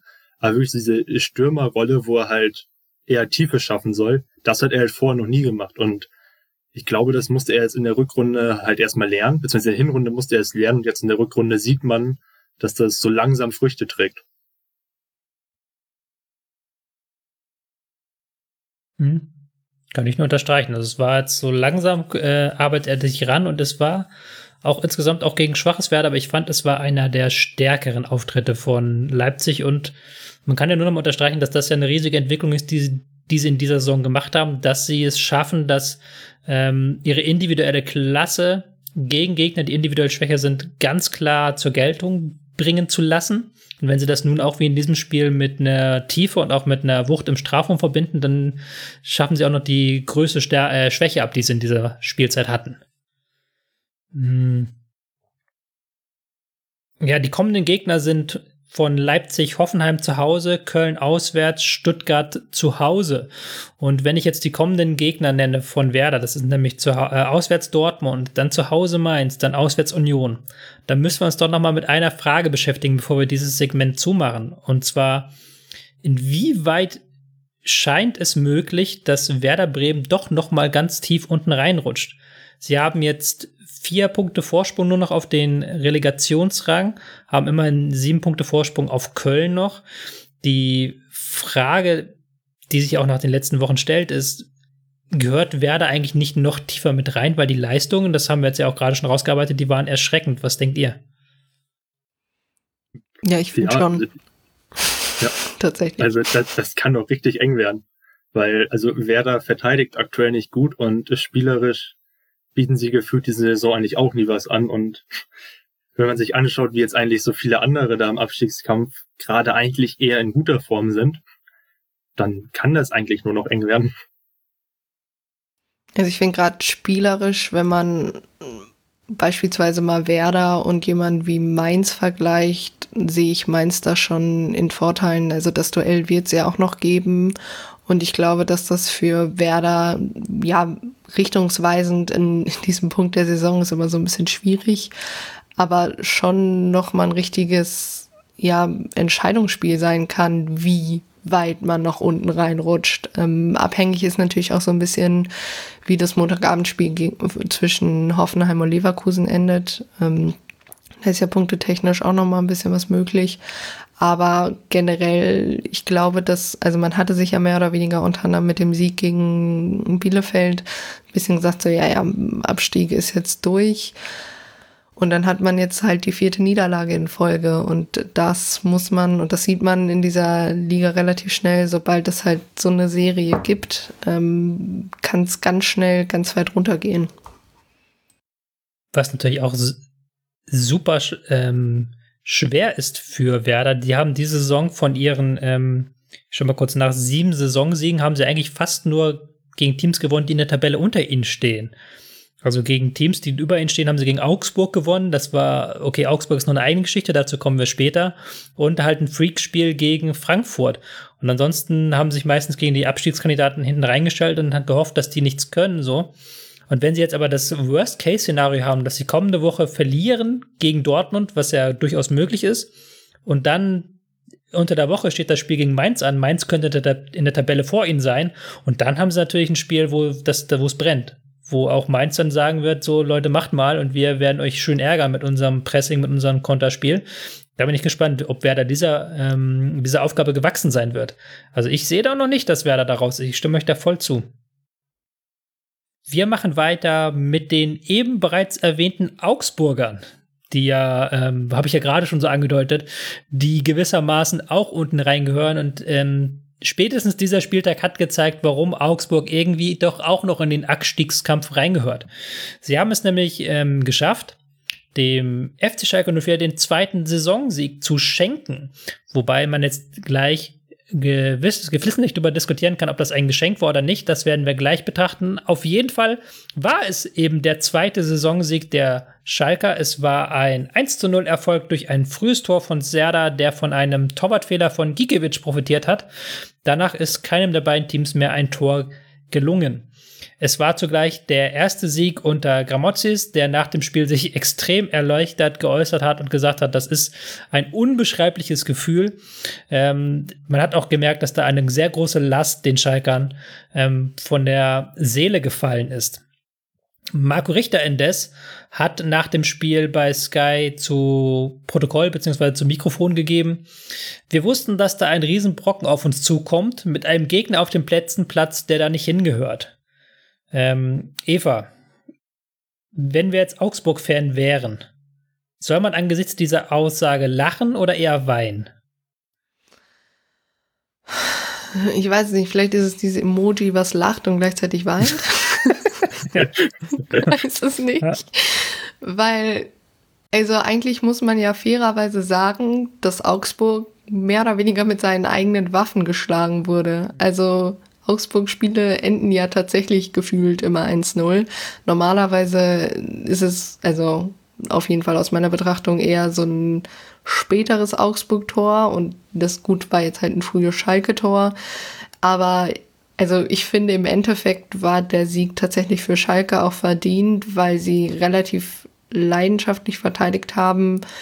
Augsburg die Situation, die sie hatten, nicht konsequent genutzt haben vor allem Schwierigkeiten mit Harit hatten, eigentlich die komplette erste Halbzeit, ähm, auch noch in Teile der zweiten Halbzeit und ja, also man hatte dann irgendwann so zur 55. Minute hin, hatte man ein paar Chancen, aber gefühlt ab der 75., 76. gab es dann irgendwie nochmal diese, diesen Richter-Halbfallrückzieher, aber ich, also ich hätte zum Teil das Gefühl, dass Schalke einfach von der also die wollten dieses Spiel unbedingt gewinnen. Und mhm. das haben sie im Gegensatz zu anderen Partien gut durchgezogen, was ich auch finde zum Teil an äh, Gramozis lag, der das eigentlich auch von außen hin echt ganz gut gemacht hat.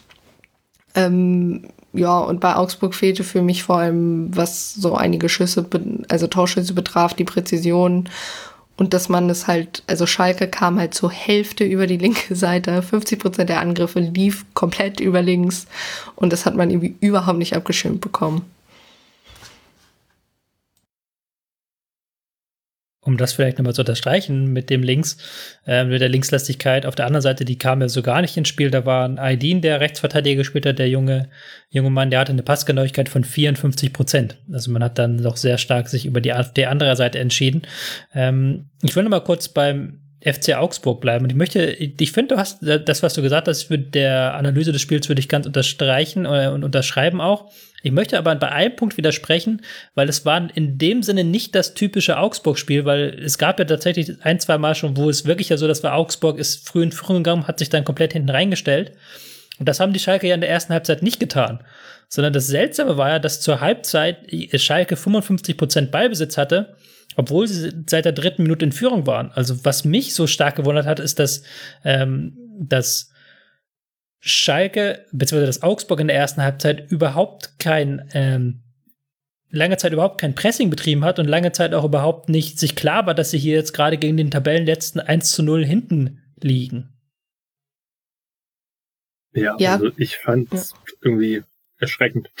Also das war halt, also ich fand es vor allem in der ersten Halbzeit, teilweise auch in der zweiten Halbzeit, war das Spielfeld unglaublich auseinandergezogen. Also sowas sieht man normalerweise in einem Bundesligaspiel eigentlich nicht, weil Augsburg hat sich eigentlich relativ offensiv positioniert und so die Angreifer sahen so aus, als würden sie im Angriffspressing, beziehungsweise wollten sie eigentlich ein Angriffspressing betreiben, aber dann standen sie halt irgendwie nur da und haben halt nicht gepresst. Und dann war der Raum recht groß. Schalke hat damit jetzt nicht unfassbar viel angefangen, was wahrscheinlich auch irgendwie der Tabellensituation gegeben sind, ist und dass sie halt aktuell nicht so viel mehr können, aber Augsburg hat das irgendwie nicht wirklich interessiert, dass äh, Schalke nichts anzubieten hat und irgendwie sie wirkten ein bisschen desinteressiert. In der zweiten Halbzeit wirkt es auf mich so, als wäre ihr Plan, mehr offensive Gefahr zu kreieren, einfach mehr Offensivspieler einzuwechseln und mehr Leute nach vorne zu stellen. Und dann halt kam wie Strobel, du hast irgendwie mal auf eine Dreierkette gewechselt und waren halt mehr Leute vorne drin und du hast den Ball dann halt irgendwie teilweise einfach lang nach vorne gehauen oder bist irgendwie über Flanken gekommen und das war's. Der Augsburg mit 24 Flanken am Ende, was jetzt nicht so unendlich viel ist, aber davon kamen gerade mal zwei an. Und was mich dann auch noch gewundert hat, ist, in der ersten Halbzeit hat ja auch dann häufig äh, Rovelau so einen langen Ball, lange Bälle gespielt, wo man sich gefragt hat, warum spielt der jetzt einen langen Ball? Der Gegner steht komplett tief hinten. Ähm, zu wem soll dieser Ball kommen? Wir haben dann niemanden vorne, der diesen Ball gewinnen kann. Und das hat man auch wieder gesehen. Grovelau hat, glaube ich, ähm, ich habe es jetzt leider hier nicht äh, aufgeschrieben gehabt, aber der hat, der hat, glaube ich, 14 lange Bälle gespielt, von denen kamen fünf an. Also das war auch so eine Sache, wo man sich fragt, wo ist denn da jegliche Form von Mittelfeld und von Spielkultur auch? Ja, also ich glaube, das fehlt halt, wenn du es die ganze Saison über nicht machst. Also wenn du halt sonst immer dich hinten reinstellst und hoffst, dass du früh in Führung gehst, dann kann sowas nie entstehen. Dabei hat man rein theoretisch jetzt zumindest so ein bisschen Spieler, die eigentlich was können müssten. Also Strobel hat mal bei Gladbach so als Aufbausechser gespielt und hat das auch ganz gut gemacht. Ich glaube, das war noch unter Hacking. Ähm, du hast noch, also Rani Kedira kann auch ein paar ordentliche Pässe spielen. Äh, Grueso ist da, glaube ich, auch ein Tick besser geworden diese Saison. So ein Vargas ist eigentlich auch ein guter Fußballer. Also ich finde, man kann mit dem Kader an sich schon was anstellen, aber das wird halt diese Saison einfach nicht gemacht. Das ist so, Augsburg ist so ein bisschen das, was auch so Werder so ein bisschen verkörpert. Dieses, gut, wir sind jetzt im Abstiegskampf, wir müssen jetzt erstmal nur verteidigen. Und Augsburg verteidigt halt besser als Werder und ist deswegen halt ein paar Plätze weiter oben in der Tabelle gefühlt. Wir dreschen jetzt ganz schön auf den FC Augsburg ein. Du hast gerade schon, äh, Eva, ein bisschen den FC Schalke 04 gelobt. Ähm, gibt es da noch, außer Harid, der einige starke Momente hatte, fand ich, aber dann auch einige schlechte Abspiele, gibt es da noch andere Spieler, die du hervorheben möchtest? Also ich fand zum Beispiel die Rückkehr von Ralf Fährmann relativ gelungen. Also ich finde, der hat generell eine gute Partie gemacht.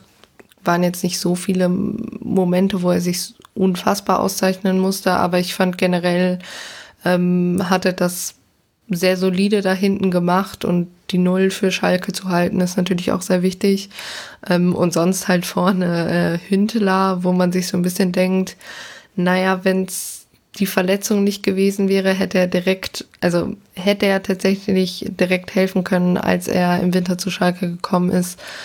Ob das ein oder andere Spiel vielleicht noch positiv für Schalke hätte enden können, weil ich finde schon, dass er eine unglaubliche Präsenz in diesem Spiel hatte. Also noch mal besser als das letzte. Klar, Harit war auf jeden Fall Mitspieler des Spiels meiner Meinung nach, aber ich fand auch, dass das viel lag. Ich glaube, da gab es beispielsweise diesen einen Freistoß relativ zum Ende, den, also wo Gikiewicz kaum Chancen hat, den er gerade dann noch so rauskratzt aus der Ecke. Und ich fand schon, also wo man sich so tatsächlich ein bisschen fragt, naja, hätte man dann als Schalke vielleicht doch noch ein paar mehr Punkte auf dem Konto, hätte, wäre und so wäre äh, Hünteler früher einsatzbereit gewesen. Wäre, wäre Fahrradkette. Ähm, Hünteler, genau. lustigerweise, wo du es ansprichst, ist ja auch gerade momentan so ein Thema auf Schalke um die Frage, ob der auch in die zweite Liga mitgeht. Weil ich glaube, trotz des Sieges macht sich niemand auf Schalke Illusionen, dass man da jetzt noch eine Serie startet. Ähm, dann geht es ja um die zweite Liga und der hat natürlich auch seinen Wert bewiesen in den vergangenen Wochen, hat da auch Begehrlichkeiten geweckt. Man möchte jetzt mal schauen, ob man da vielleicht eine Vertragsverlängerung irgendwie zusammenschustern kann. Ähm, ich möchte vielleicht noch einen Einspieler hervorheben, das ist Mascarell der auch diese Saison nicht immer auf der Höhe war, aber jetzt wieder mal ein sehr starkes Spiel gemacht hat, da sehr viele Lücken auch zugemacht hat im Mittelfeld mit äh, 12,5 Kilometern der laufstärkste Spieler auf Platz gewesen. Den fand ich, der hat einen Teil dazu beigetragen, dass Schalke defensiv stabil stand. Ich fand tatsächlich auch offensiv gar nicht so schlecht. Also zumindest hat er ein paar Bälle ordentlich gehalten. Er hat, glaube ich, ein bisschen dazu beigetragen, dass halt die Ballzirkulation so in der ersten Linie von Schalke ganz ordentlich geklappt hat. Und gut, danach war Schalkes Spiel halt recht vertikal ausgerichtet, dann kam halt meistens schon der lange Ball, da war dann nicht mehr so wichtig. Aber ich glaube halt schon so ein bisschen Ruhe auch noch ausgestrahlt, was dann vor allem halt in der ersten Hälfte geholfen hat, weil da hattest du ja relativ viel Ballbesitz, vor allem für Schalke-Verhältnisse und es kann halt auch oftmals passieren, dass eine Mannschaft, die halt da steht, wo Schalke steht, dann auch mit dem Ballbesitz irgendwie unsicher agiert und nicht wirklich weiß, was sie damit machen soll. Auch wenn dann halt so ein Gegner irgendwie nichts anbietet, beziehungsweise nicht presst, ist das auch eine etwas skurrile Situation. Ich hatte das Gefühl, dass auch da Mascarell eigentlich ganz ordentlich geholfen hat. Ich möchte dir als Jugendbeauftragter des, Rasen, des heutigen Rasenfunks, Alex, auch nochmal die Frage stellen. Ähm, Gramozis hat ja jetzt so ein bisschen in den vergangenen Wochen jungen Spielern eine Chance gegeben. Jetzt auch wieder ein Stück weit. Aydin, der über 90 Minuten auf dem Feld stand. Bostogan wurde, glaube ich, erst in der 80. ausgewechselt. Ähm, man hat noch einen jungen Shalanolu. Welchen ähm, Zhao darf man natürlich nicht vergessen, der schon längst Stammspieler ist, aber auch erst 19 oder 20 Jahre jung. Welchen dieser Spieler traust du zu, langfristig auf Schalke eine Rolle zu spielen? Mhm. Ich glaube tatsächlich am ehesten Shalanolo, vielleicht auch Boschduan. Ich glaube, Boschduan würde vor allem in die zweite Liga ganz gut reinpassen, weil es ist halt eher so ein Spieler für die kleinen Räume, ganz ordentliche Technik, noch nicht so konstant, aber ich denke, wenn Schalke in der zweiten Liga spielt, dann muss Schalke gegen recht tiefe Gegner spielen und muss da auch in kleinen Räumen irgendwelche Lösungen finden können. Und ich glaube, dass Bosch Duan da ein Spieler ist, der da helfen kann. Äh, und ich weiß nicht, also so Aydin und Shalan Ole sind halt eher äh, Außenbahnspieler, können sowohl Außenverteidiger als auch Flügel spielen. Sehe ich Shalan Olo noch mal einen Tick weiter vorne. Ähm, Aydin hatte jetzt an sich in dem Spiel war er nicht wirklich ein Faktor. Ähm, hatte, glaube ich, einen recht unpräzisen Pass auf Aritma gespielt, als Schalke eine ganz gute Umschaltsituation hat, hatte. Und ich glaube, man hat man gesehen, dass da technisch halt noch nicht irgendwie so alles auf Bundesliga-Niveau ist, was auch gar nicht schlimm sein muss, weil man halt nächste Saison vermutlich nicht in der Bundesliga spielen wird. Und ich glaube, dass die alle in der zweiten Liga ganz ordentliche Schritte gehen können. Also vor allem, wenn du halt bei dem Fünferkettensystem bleibst, weil ich glaube, dass äh, Shalan Olo und Aydin da ziemlich gut reinpassen, weil sie recht geradlinige Flügelspieler sind und halt als Außenverteidiger hätte ich defensiv Sorgen, als Flügelspieler hätte ich vielleicht so ein bisschen kreative Sorgen, so ein bisschen, vor allem was Aydin angeht, so eins gegen eins Sorgen und kann da vielleicht noch mal ins Zentrum ziehen, das sehe ich bei ihm nicht so sehr, aber vor allem Shalan Olo sehe ich da noch einen Tick positiver so durchaus Hoffnung für die Zukunft.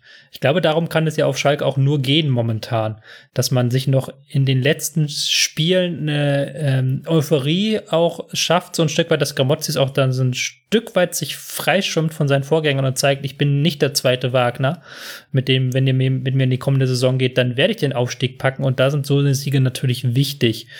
Ähm, der, damit ist auch eine Entwicklung, die man anstößt, wichtig. Ja, ich glaube, dass das aber auch unfassbar schwer ist aktuell, weil eigentlich musst du da auch aktuell die Jungen spielen lassen, weil so die meisten älteren Spieler, die gehen halt weg und ich glaube, die haben halt aktuell auch nicht mehr wirklich Bock auf Schalke, weil also es kann, glaube ich, auch jeder nachvollziehen, wenn du weißt, du steigst ab und du weißt, du hast ein spielst in zwei, drei Monaten beim neuen Verein, dann ist die Motivation, glaube ich, nicht mehr so hoch. Und deswegen musst du da jetzt halt mit einem, eigentlich einem Kader aus Jugendspielern fast auflaufen und irgendwie noch so 36 oder ich weiß gar nicht, wie alt Hunderler jetzt aktuell ist, auch wenn der es aktuell gut macht, ist er nicht immer fit. Und du spielst irgendwie mit so einem Rumpfkader und du siehst da halt auch teilweise einfach so ein paar technische Ungenauigkeiten, noch so ein paar kleine taktische Fehler. Das ist eigentlich alles für die Spieler, das ist alles in Ordnung, aber eigentlich kannst du damit halt nicht so viele Bundesligaspiele gewinnen. Deswegen ist es halt aktuell so schwer, da irgendeine Euphorie aufzubauen, weil das halt ist halt irgendwie kein Verein, der normalerweise im Abstiegskampf ist, der noch ein paar mehr Spieler hält, sondern da wird so ein großer Umbruch anstehen, dass das aktuell eine so schwierige Situation ist, dass ich glaube, jeder Sieg äh, eine relativ große Leistung von Gramozis darstellt. Auf jeden Fall versucht Gramozis alles, um diese Euphorie zu entfachen. Nach dem Spiel hat er gesagt, es war ein bisschen so, als wenn man das erste Mal verliebt ist. Dieses Gefühl dieses Sieges ist einfach unbeschreiblich. Also der ist natürlich ein Mann, der hat man auch im Spiel gesehen, 19 Minuten Vollgas und dann auch danach noch versucht, irgendwie eine Euphorie zu entfachen. Vielleicht kann man das in die kommenden Spiele rüber retten. Auswärts gegen Freiburg, zu Hause, nee, auswärts in Bielefeld dann und dann zu Hause gegen Hertha Da kann man durchaus noch ein paar Punkte machen. Der Klassenerhalt wird angesichts von, ich glaube, 13 Punkte Rückstand sind es noch. Das ist dann eine andere Frage. Ähm, ich möchte aber dann nochmal abschließend in dem Segment die Frage stellen an dich, Eva. Die kommenden Gegner von Augsburg heißen Bielefeld zu Hause, Frankfurt auswärts, Köln zu Hause. Das sind jetzt Gegner, also Bielefeld und Köln, die sind mit unten drin eigentlich Spiele, wo man sagen muss, die musst du gewinnen, aber dieses Schalke-Spiel macht er natürlich nicht besonders hoffnungsfroh. Im Gegenteil, es macht eher natürlich dich als Bielefeld-Fan hoffnungsfroh. Ähm, was glaubst du, wird Augsburg nochmal die ähm, trotz diesem sechs Punkten Vorsprung nach unten schauen müssen? Ja, also ich glaube, nach unten schauen müssen viele da noch. Also das ist noch nicht durch, aber ich finde es auch super schwierig, da jetzt ähm, gerade Bielefeld, also immer so ein Spiel nach diesem Spiel. Manchmal ist es nämlich auch nicht so vorteilhaft für den äh, Gegner, der danach kommt, weil meistens dann sowas kommt wie, naja, wir unterschätzen jetzt nicht noch den zweiten Gegner da unten drin. Ähm, ich kann mir vorstellen, dass es generell, was Augsburg betrifft, ähnlich wird wie im Hinspiel gegen Bielefeld. Und dann könnte es tatsächlich ziemlich ekelig werden. Aber generell, also es wird halt ein, auch wenn es nicht direkt nebeneinander stehende Mannschaften sind, wird es für mich auf jeden Fall, also Augsburg-Bielefeld, aber auch Augsburg-Köln wird auf jeden Fall Abstiegsduell sein. Schönes Schlusswort unter dieses Segment. Vor allen Dingen, da wir natürlich auch so jetzt direkt auf das nächste Spiel überleiten können und dann auch so langsam Richtung Schwerpunkt galoppieren. Und zwar das nächste Spiel ist Arminia Bielefeld gegen SC Freiburg. Ein 1 zu 0 Sieg, ein enorm wichtiger 1 zu 0 Sieg, den die Arminia am Freitagabend erzielt hat. Ähm, der Golden Goal Torschütze, also der Golden Goal Schütze des Tages war aber kein Bielefelder, sondern es war ein Freiburger.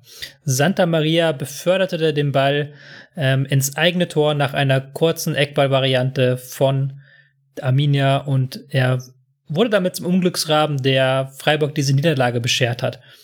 Bevor Eva du gleich glänzen kannst mit deiner gesamten gesammelten Expertise über die Arminia, bevor wir in den Schwerpunkt starten, traditionsgemäß fangen wir an mit dem Gegner des Schwerpunktsvereins und zwar dem SC Freiburg. Warum lief an diesem Abend nicht so viel zusammen für die Freiburger, Alex?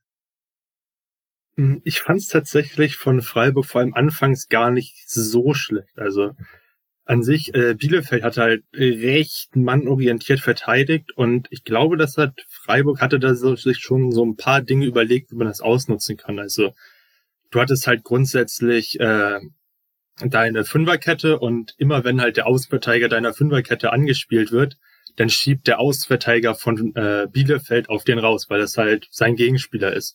Und dahinter öffnen sich dann Räume und ich glaube, diese Räume wollte man immer wieder anspielen. Und vor allem auf der rechten Seite hat man immer wieder gesehen, wie der Ball auf Schmid erst kam. Dann ist Lukoki, sein Gegenspieler, halt rausgerückt. Und direkt wurde, beziehungsweise ist, hat Santa Maria den Lauf praktisch in die Tiefe gestartet und wurde versucht anzuspielen. Da hat man vor allem über die rechte Seite einiges kreiert und auf der linken Seite gab es ähnliche Muster, wobei das im Endeffekt halt oft darin resultiert hat, dass man äh, Christian Günther freigespielt hat, der es halt auch sehr gut kann und dessen Gegenspieler Cedric Brunner dann auch irgendwann ausgetauscht wurde für Demedina. Ich weiß gar nicht, ob das irgendwie verletzungsbedingt war oder Brunner einfach K.O. war.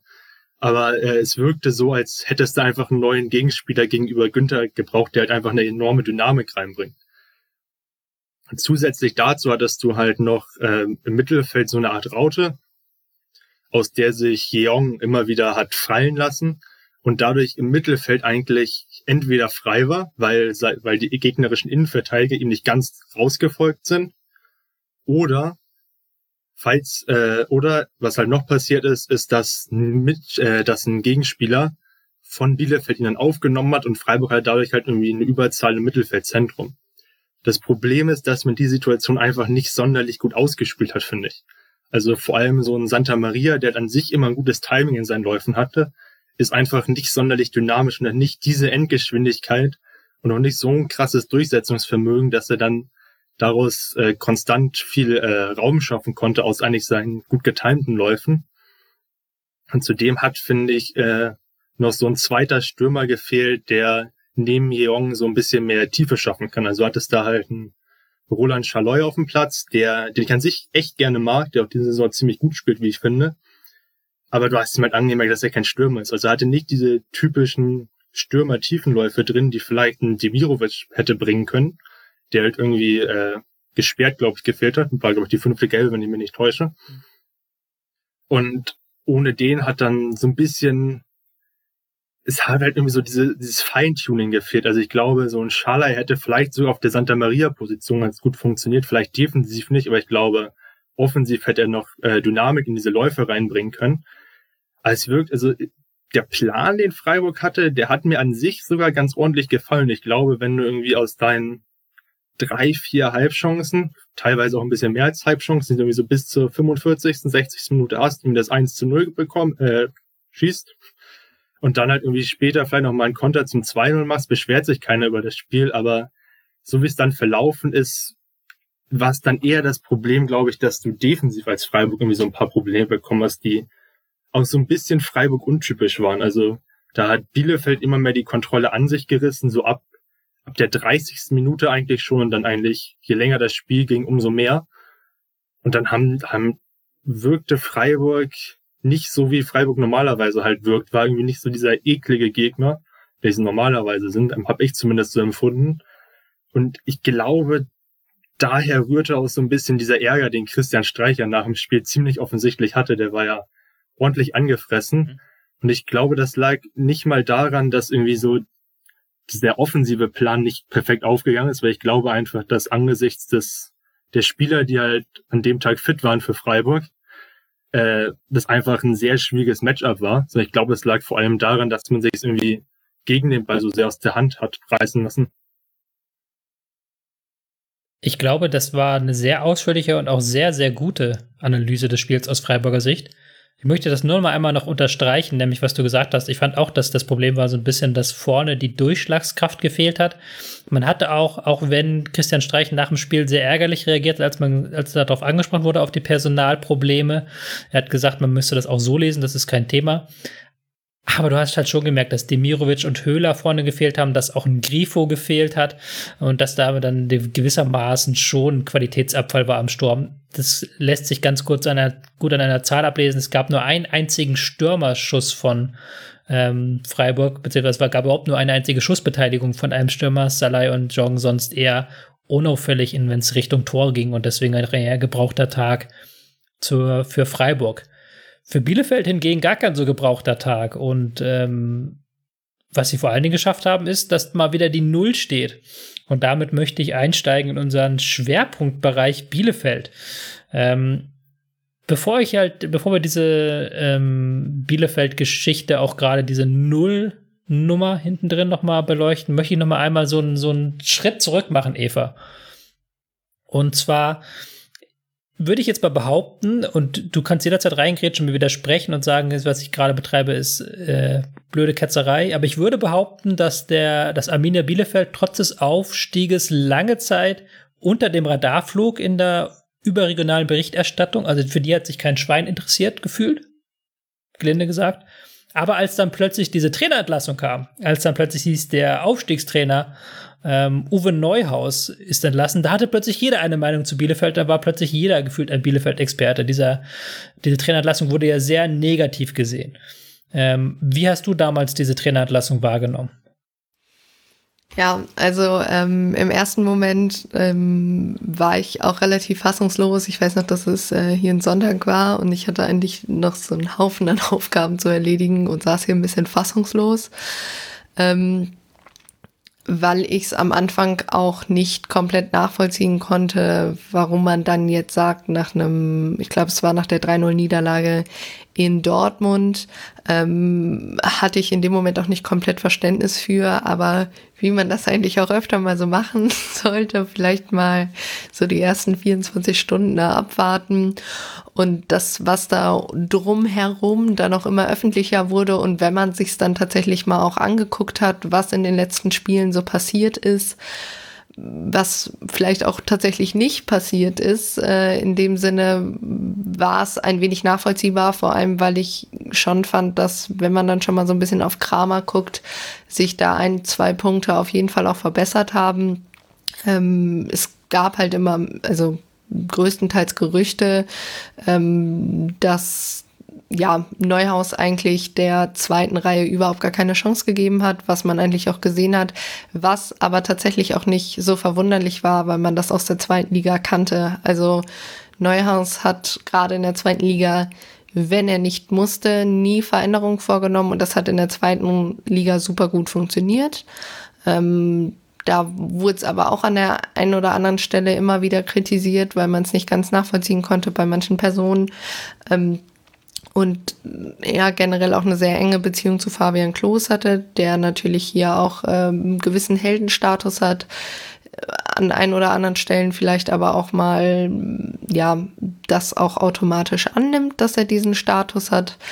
Und das hat man zum Teil gesehen. Also es zum Teil die, die Post-Match-Interviews, die da auch geführt wurden, wo stark von Mitspielern auch kritisiert wurde. Also gerade jemand wie Stefan Ortega, aber auch Amos Pieper sind da relativ vorweggegangen, die gesagt hat, das reicht nicht, wenn hier nur drei Leute auf dem Feld mitarbeiten und das und das. Also viel intern kritisiert und das hat man tatsächlich finde ich auch gerade in Spielen wie gegen Wolfsburg und äh, Dortmund extrem gemerkt, wo irgendwie der komplette Zugriff zum Spiel fehlte, wo vorne eigentlich überhaupt nichts ging, aber auch das komplette Pressing nicht funktioniert hat. Und ich finde gerade, das ist ein Punkt, das sieht man, dass dieses, dieser Verein oder diese Mannschaft, die wir da haben, das theoretisch schon kann. Also auch ins Pressing gehen.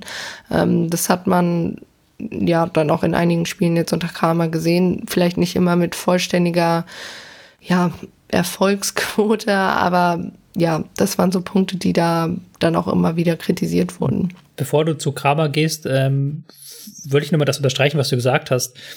Ähm, du hast jetzt so angedeutet, es gab dann so in der Boulevardpresse Berichte, dass es Streit gegeben habe, auch zwischen der Mannschaft und Neuhaus. Und es gab ja dann auch ähm, vom ähm, Sportvorstand den Vorwurf, dass ähm, Neuhaus diese die Linien nicht mittragen wollte, dass man vermehrt jungen Spielern auch eine Chance geben möchte. Das ist ja auch was, was man öffentlich kommuniziert hat. Ja, ich glaube, da, also eine Person, die da natürlich stark raussticht, ist äh, Arne Meyer, ähm, der eigentlich überhaupt gar keine Rolle unter, äh, unter Neues gespielt hat. Ähm, generell ist das Problem ja sowieso bei Bielefeld, also so viele junge Spieler haben wir nicht. Also vom, von der Prozentzahl her sind wir, oder generell vom Durchschnittsalter her sind wir, glaube ich, schon eher eine der eher älteren Mannschaften. Ähm, daher gab es da, glaube ich, auch so ein bisschen Unverständnis, sowohl in den, also unter den Fans als auch äh, in der Presse, weil man es nicht ganz nachvollziehen konnte.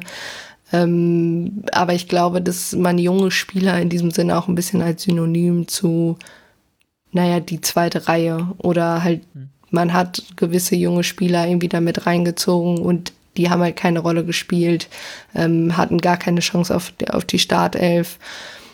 Ja, und das, das glaube ich, das so ein bisschen schon zum Teil vorgeschobener Grund, aber ich glaube, man spricht da vor allem von Meier, den Neuhaus nach einem wirklich katastrophalen Spiel, wo aber die ganze Mannschaft eigentlich nicht gut gespielt hat, ähm, eigentlich komplett aussortiert hatte. Hm. Und dann hatte man gesagt, so Neuhaus, mit dem man sowieso im Sommer äh, sich schon geeinigt hatte, sich zu trennen, das zieht man jetzt vor, um dann noch im Klassenhalt eine Chance zu haben. Das wurde dann, wie gesagt, sehr negativ aufgenommen überregional, hat dann aber man relativ schnell auch, glaube ich, einfangen können, regional, nämlich dass man dann diesen, diesen Wechsel erklärt hat. Und dann kam eben Frank Kramer. Ähm, an welchen Stellpunkten hat Kramer jetzt als erstes angesetzt? Ja, defensive Stabilität. Ähm, also das war vorher auf jeden Fall ein Problem. Ich glaube, wir haben, also Bielefeld hat in fünf Spielen 17 Gegentore kassiert, ähm, angefangen mit dem 5-1 gegen, gegen Frankfurt. Das war schon sehr auffällig, vor allem weil man zwischendurch eigentlich diese Defensive relativ stabilisiert hatte. Man steht, glaube ich, bei 7 zu 0 Spielen jetzt mit äh, Freiburg. Und das war so der erste Punkt, wo Kramer tatsächlich angesetzt hat. Ähm, dann kam ja direkt das Spiel gegen Union, das dann auch nur 0 ausgegangen ist.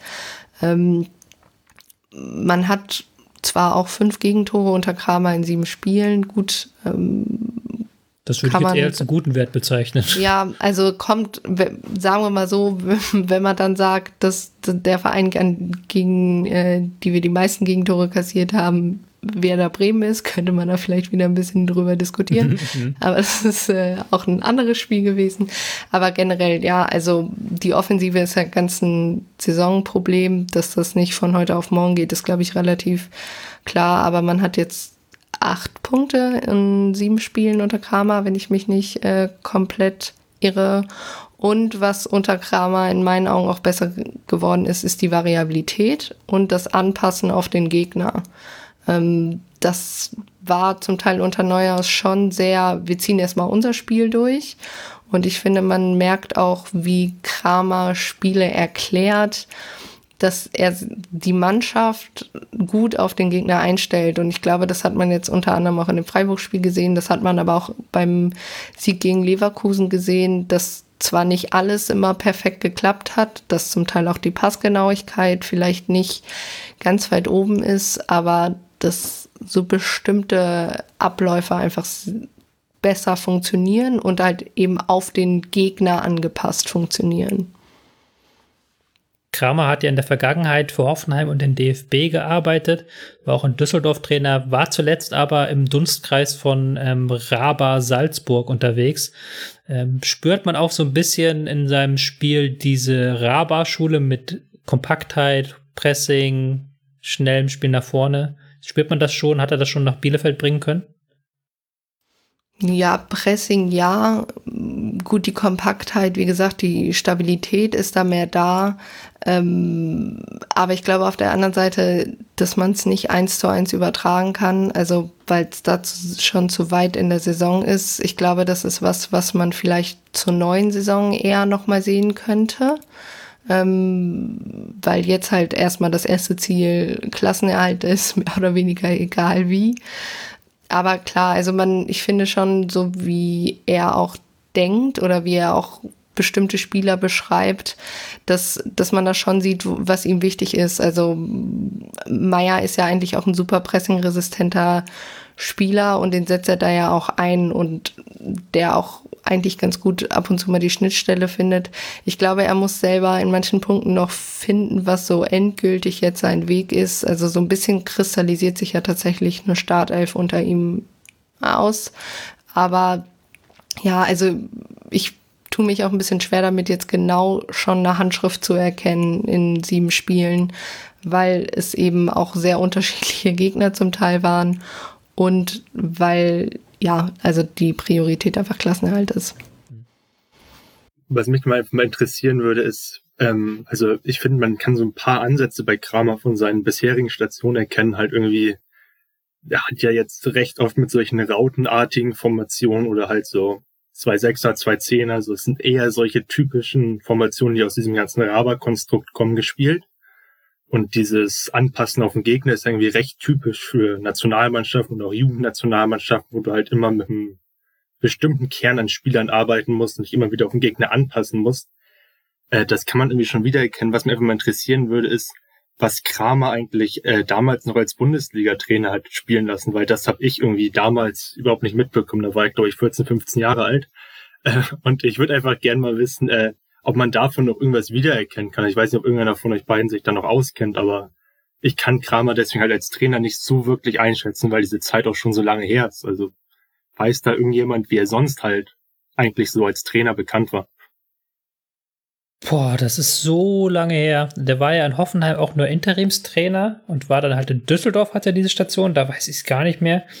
Und Hoffenheim hatte er dann, ich weiß noch, dass er auf jeden Fall eine Raute auch hatte. Das ist das, was ich mir in Erinnerung hatte, dass er die jetzt auch wieder rausgeholt hat, die Raute bei, bei Bielefeld. Aber es ist natürlich sehr, sehr lange her und das ist natürlich sehr, sehr schwer zu sagen. Ich hatte schon das Gefühl, dass es in den ersten Spielen so ein bisschen dieser, wie du gerade gesagt hast, dieser Raba-Stil, dieser Raba-Einfluss damit drin war. Aber ich kann es ja jetzt auch nicht genau beantworten. Ja, ich ja, war nur so ein Gedanke. Ich tue mich da tatsächlich auch schwer, weil, wie schon von euch beiden angesprochen, es ist halt schon länger her. Also ich glaube, letztes Mal Bundesliga war ja tatsächlich bei ihm vor fünf, sechs, sieben Jahren oder so. Korrigiert mich, wenn ich da falsch liege. Aber seitdem hat sich ja sowieso auch viel nochmal getan, was äh, Fußball betrifft. Und generell, also Kramer war ja auch relativ jung, als er damals in Fürth, glaube ich, die Stelle übernommen hat. Ähm, hatte da gerade, glaube ich, auch erst seinen Trainerschein gemacht. Und klar ist natürlich auch, dass, dass er da auch erstmal seinen Weg finden musste. Aber ich glaube, also generell habe hab ich schon so ein bisschen das Gefühl, dass, dass er hier auch gute Arbeit leisten könnte. Auch weil er halt komplett andere Person als Neuhaus ist und weil Bielefeld seinen Weg ja tatsächlich schon länger verfolgt. Also witzigerweise könnte man sagen, war er tatsächlich vor zwei Jahren hier schon mal auf dem Zettel. Ähm, als Neuhaus dann im Endeffekt kam, nachdem man Jeff Sabini hier entlassen hatte, zum Winter 2018 muss es dann ja, glaube ich, gewesen sein, hin. Und da stand er auch mal auf der Liste, aber da ähm, wollte er eben von, wollte, konnte, was auch immer, er von Raba eben im Prinzip noch nicht weg in Salzburg. Und dann hat es jetzt geklappt. Also das ist halt auch keine Umsprungshandlung. Und das ist was, was auch auf jeden Fall Arabis, ja, irgendwie Feder trägt. Also wenn er so eine Entscheidung zu diesem Zeitpunkt in der Saison fällt, wenn man immer wieder sagt, finanzielle Mittel sind nicht so und äh, wir wollen hier Konstanz in den Verein bringen, war schon klar, dass das jemand sein muss, wo man nicht irgendwie mal kurz einen Blick auf, okay, wer ist denn jetzt gerade eigentlich verfügbar, geworfen hat. Und weil es auch ein wenig unerwartet war. Also es waren ja auch Namen wie Labadia und Co. im Umlauf und da hat's mir tatsächlich ziemlich gegraut hier, weil ich mir das überhaupt nicht vorstellen konnte. Und da finde ich schon, dass man da nochmal, das sagen viele anders, dass sie da überhaupt gar keine Unterscheidung machen können zwischen dem Spiel, was ähm, Neuhaus hat spielen lassen, was ähm,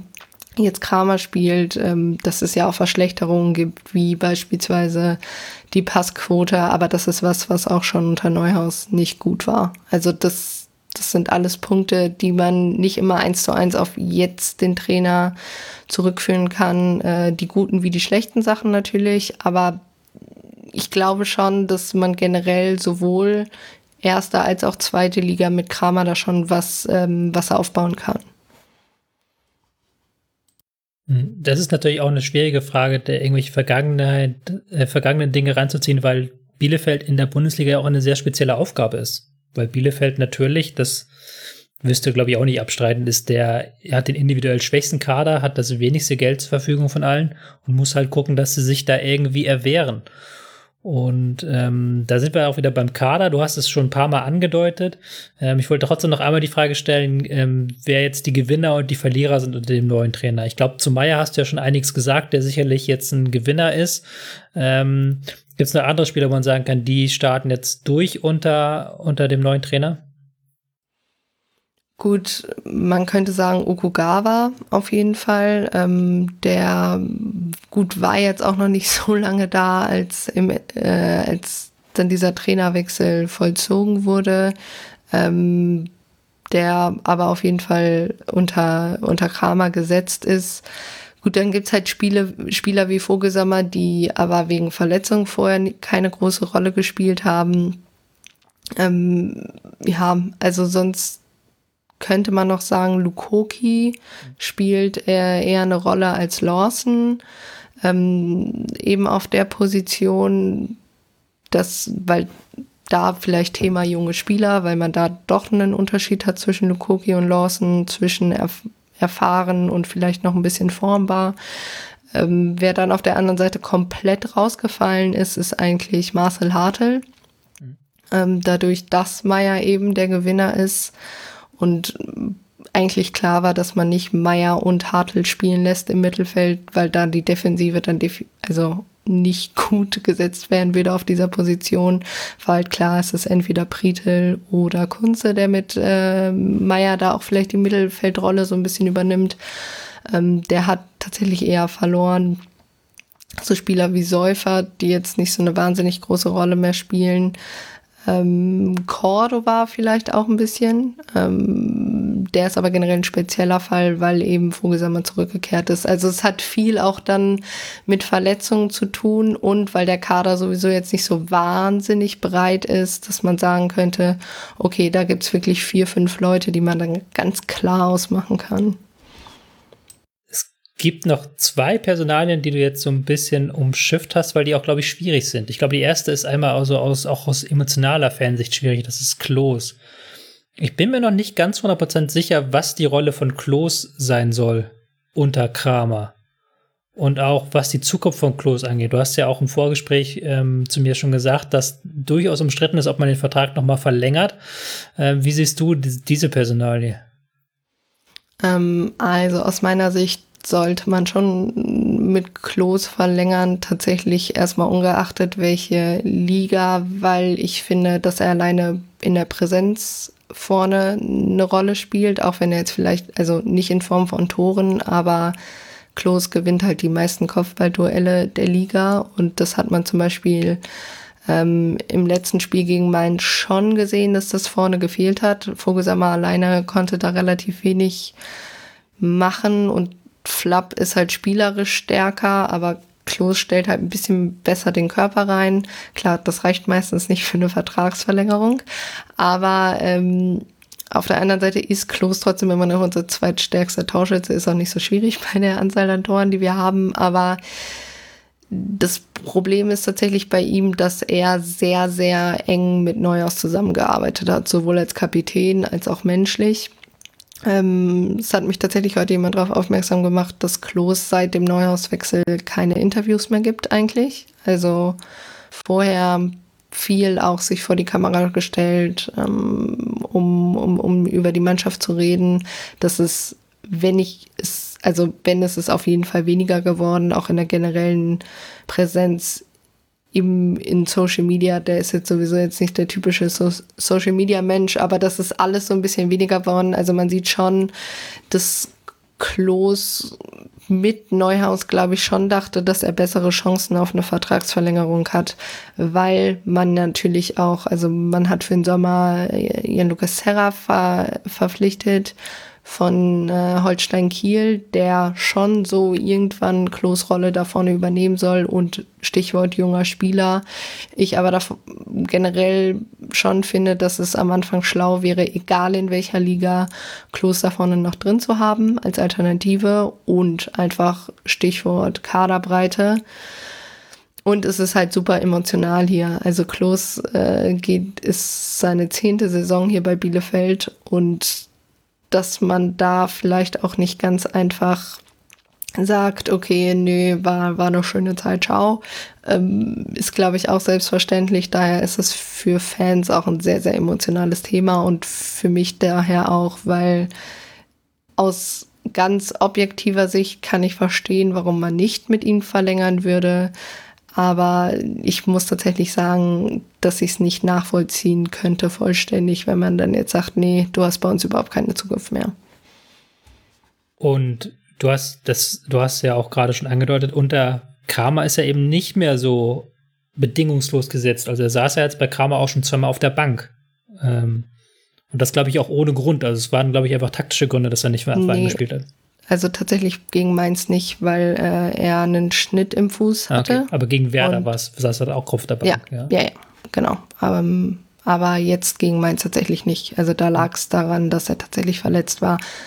Aber das ist meistens bei Klos kennt man das ein bisschen. Also unter jedem neuen Trainer ist es schon öfter mal so, dass der ihn erstmal auf die Bank setzt, um sozusagen so ähm, ja, du bist Kapitän, aber noch bin ich hier Trainer, so nach dem Motto. Mhm. Aber ich finde schon, dass man merkt, also so wie Kramer auch über ihn redet, hat man schon das Gefühl, dass er auch weiß, was er alleine auch abwehrtechnisch dafür eine Rolle spielen kann, weil Klos auch sehr, sehr viel mit zurückzieht und da hinten auch den einen oder anderen Ball klärt. Und gerade so die Kombi Klos-Vogelsammer, finde ich, hat man zum Teil in dem Freiburg-Spiel gemerkt, weil Vogelsammer jetzt auch tatsächlich in einer, glaube ich, guten Form ist oder sich dahin arbeitet, dass, das, dass die einfach sehr gut harmonieren. Der zweite Spieler, ähm, der für Arminia sehr wichtig ist, jetzt nicht aus emotionaler, sondern einfach aus spielerischer Sicht. Rizzo Doan, der ja diese Saison der Top-Torschütze ist mit vier Treffern, was jetzt nicht die Welt ist, aber der auch lange Zeit ähm, sehr stark, von dem das Spiel sehr stark ähm, gelebt hat. Ich will dich mal da äh, an dieser Stelle wieder reinholen, Alex, weil ich ja auch von Twitter weiß, dass du ein großer Fan von ihm bist. Ähm, was macht ihn so stark und wie siehst du seine Rolle unter Kramer? Weil ich habe das Gefühl, so er, er hat, er sucht da noch nach seiner Rolle in dem neuen System. Ja, das Gefühl habe ich tatsächlich auch ein bisschen. Also Rizzo Duan ist ein unfassbar cooler Spieler. Der hat äh, eine wunderbar enge Ballführung, kann sich äh, auf kleinstem Raum drehen und wenn hat wunderbare Richtungswechsel dabei und äh, ist einfach auch ein ziemlich intelligenter Spieler. Ich glaube, diese Intelligenz, die merkt man langsam so ein bisschen unter Kramer. Also ähm, kam jetzt vor allem im letzten Spiel ähm, in der zweiten Hälfte, als auch Bielefeld immer besser ins Spiel kam, kam er auch besser ins Spiel, hat er teilweise ziemlich kluge Positionierung im Halbraum gefunden, finde ich. Wurde da immer mal wieder von Pieper gut angespielt. Ähm, das sind tatsächlich so diese spielerischen Akzente, die mir insgesamt bei der Arminia richtig gut gefallen und die mich da auch sehr positiv stimmen. Und so ist letztlich auch gewissermaßen das 1-0 entstanden. Also es war ein Pass von Pieper, ein linienbrechender Pass von Pieper auf Doan, der halt wieder erst diese kluge Positionierung hat, dann schnell aufdreht, ich glaube, ein, zwei Gegenspieler fast ausspielen, dann halt von irgendjemandem gefoult wird, daraus entsteht dann Freistoß und daraus dann die Ecke, aus der das Tor fällt, ist vielleicht ein bisschen weit hergeholt, aber tatsächlich kam immer, wenn Doan in, eigentlich an den Ball kommt, ist bei äh, Bielefeld die Gefahr eigentlich am größten, weil er halt unfassbar viel kreieren kann. Also zum einen durch sein Dribbling und zum anderen auch einfach äh, dadurch, dass er kluge Anschlussaktionen findet. Also er ist jetzt nicht der torgefährlichste Spieler oder der effizienteste Spieler, aber ich habe das Gefühl, dass er selten so eine komplett eine komplett sinnlose äh, Endaktion am Ende von einem Dribbling oder am Ende einfach von seiner Aktion findet. Und als Spieler ist er, glaube ich, aktuell tatsächlich wirklich mit der wichtigste bei Bielefeld, weil er der Mannschaft etwas gibt, was sie sonst nicht hat und was auch viele andere Abstiegskandidaten so einfach nicht haben. Mhm. Um jetzt mal dann in Richtung des Spiels ähm, gegen Freiburg zu kommen. Da fand ich auch, dass sie im Mittelfeld sehr griffig waren. Hast du es ja schon vorhin gesagt, Alex, Mann-Orientierung. Ähm, wie hast du als Fan das Spiel gesehen, aber auch, ja, auch als Fußballkenner, Eva? Ja, also ähm, ich würde euch beiden da erstmal zustimmen, dass ähm, Bielefeld am Anfang nicht gut sortiert war, aber ähm, das hat auch die Mannschaft von Kramer über Lukoki zum Beispiel auch äh, die Reihe durchgesagt, dass der Zugriff am Anfang nicht gepasst hat. Aber ich fand eben auch, dass man eigentlich mit dem, mit der, dem, ja, eigentlich theoretisch mit der zweiten Chance, äh, durch Vogelsammer nach so zehn Minuten eigentlich immer besser ins Spiel kam und sich das auch immer mehr erarbeitet hat und im Endeffekt ja auch irgendwie ähm, zum, zur Halbzeit dann irgendwie sieben zu vier Schüsse, äh, Torschüsse standen ähm, und ja, also ich fand schon, dass auch man gesehen hatte, dass man im Unterschied zum Spiel gegen Mainz eine sehr viel höhere Passgenauigkeit hatte, wo, wo man wusste, ja, gerade vielleicht jemand wie, wie Santa Maria oder so, der vielleicht jetzt nicht dir da durchbricht, aber auf jeden Fall jemand wie Günther, der auf jeden Fall die Schnelligkeit suchen kann. Das muss man vermeiden, da die Bälle zu einfach zu verlieren. Und ich hatte das Gefühl, dass selbst zur schwächsten Phase von Bielefeld auf jeden Fall so jemand wie Amos Pieper hinten ein absoluter Turm ist. Und ich glaube, das ist so der Haupt, also das Wichtigste, was Bielefeld im Defensivspiel neben Ortega hat, ist Amos Pieper, der auch in diesem Spiel meiner Meinung nach wieder einer der besten war, wenn man vom Offensivspiel absieht, weil er auch relativ weit rausschiebt. Ähm, das finde ich ist was, was unter Kramer bei ihm auch zu sehen ist, dass er sehr viel mehr den Weg nach vorne sucht, da direkt ähm, Anspielpartner auch für Leute wie Dorn oder zum Teil, glaube ich, auch äh, Okugawa ist. Und das hat mir als, als Fan eigentlich ganz gut gefallen. Ähm, wo mich das ein bisschen gestört hat, war die Chancenverwertung gerade in der zweiten Halbzeit. Also Vogelsammer musste eigentlich das 2-0 machen. Ähm, ja, aber also generell fand ich, war es solide zu Ende gespielt. Und man hat vor allem im zweiten, in der zweiten Halbzeit Freiburg äh, da relativ wenig Chancen irgendwie gegeben. Und die Chancen, die Freiburg dann hatte, hat Stefan Ortega mal wieder gehalten. Der ist ja der absolute Rückhalt in dieser Saison und möchte da aber dann noch mal so bisschen zum Abschluss dieses Schwerpunktsegments fragen, ähm, glaubst du, dass man den auch über den Sommer hinaus halten kann? Weil ich glaube schon, dass es in der Bundesliga zwei, drei Teams gibt, die sich nach einem neuen Torhüter umschauen. Ähm, bisschen abhängig vom Klassenerhalt. Wenn wir absteigen, auf gar keinen Fall. Dann ist er auf jeden Fall weg. Ähm, finanziell spielt das auf jeden Fall auch eine Rolle, was man da reinbekommt, weil Arminia trotz ähm, ja, vielleicht nicht dem teuersten Kader, das kommt ja auch irgendwo her. Man hat schon leichte finanzielle Probleme. Ähm, da wäre natürlich so ein Verkauf von Ortega, um vielleicht auch jemanden wie Doan zu verpflichten, im Endeffekt schon nicht unschlau. Ich fände schade, wenn er beispielsweise zu Bayern gehen würde, da, um da zweiter Torhüter zu sein. Also ich sehe ihn schon auf einem Level, dass er auf jeden Fall Stammtorhüter in der Bundesliga sein kann. Und das würde ich mir, wenn auch für ihn wünschen, obwohl ich es sehr schade finden würde, wenn er geht. Aber wenn wir absteigen, sehe ich keinen Grund, warum er hier bleiben sollte. Das sehe ich ähnlich. Hm, ganz abschließend zu diesem Segment jetzt noch ein, noch ein Blick in die nicht ganz so ferne Zukunft, nicht in den Transfersommer, aber die ganz schlicht und ergreifende Frage, was kann man Bielefeld noch zutrauen in den kommenden Wochen? Ähm, Bielefeld, das ist, glaube ich, kein Überraschung, spielt gegen den Abstieg, haben jetzt mit diesem Sieg gegen Freiburg wichtige, wichtige drei Punkte geholt. Ähm, das Restprogramm, ich lese mir jetzt das komplette Restprogramm vor. Augsburg auswärts, Schalke zu Hause, Gladbach auswärts, Hertha auswärts, Hoffenheim zu Hause und am finalen Spieltag dann gegen Stuttgart auswärts. Ähm, ich fange da mal mit Alex an. Glaubst du, dass man da noch sich die nötigen Punkte irgendwie holen kann? Ich meine, was du durchaus für Arminia spricht, das hat ja Eva super ausgeführt schon fünf Gegentore in sechs Spielen, das ist ein toller Wert. Andererseits haben sie unter Kramer auch erst vier Tore geschossen. Das ist dann wieder der äh, gegenteilige Wert. Was glaubst du, was geht da noch für die Arminia? Ich sehe es insgesamt eigentlich ziemlich positiv. Also die Gegner wirken alle recht schlagbar. Das ist eigentlich alles Tabellenmittelfeld oder halt auch Abstiegskampf. Am interessantesten wird es, glaube ich, fast, wie du halt gegen andere Abstiegskandidaten spielerisch einfach auflaufen kannst. Und ich glaube, dass es da genug positive Ansätze gibt, dass ich halt äh, optimistisch sein kann. Also vor allem, wenn man über einen Pieper spricht, aber auch über einen Rizzodoran. Ich glaube, ein, ein Meier kann vielleicht noch eine etwas größere Rolle einnehmen. Also er spielt bisher definitiv nicht schlecht unter Kramer. Ich finde, er ist aber noch nicht immer sonderlich präsent. Also er ist jetzt noch keiner, der das Spiel irgendwie an sich reißt.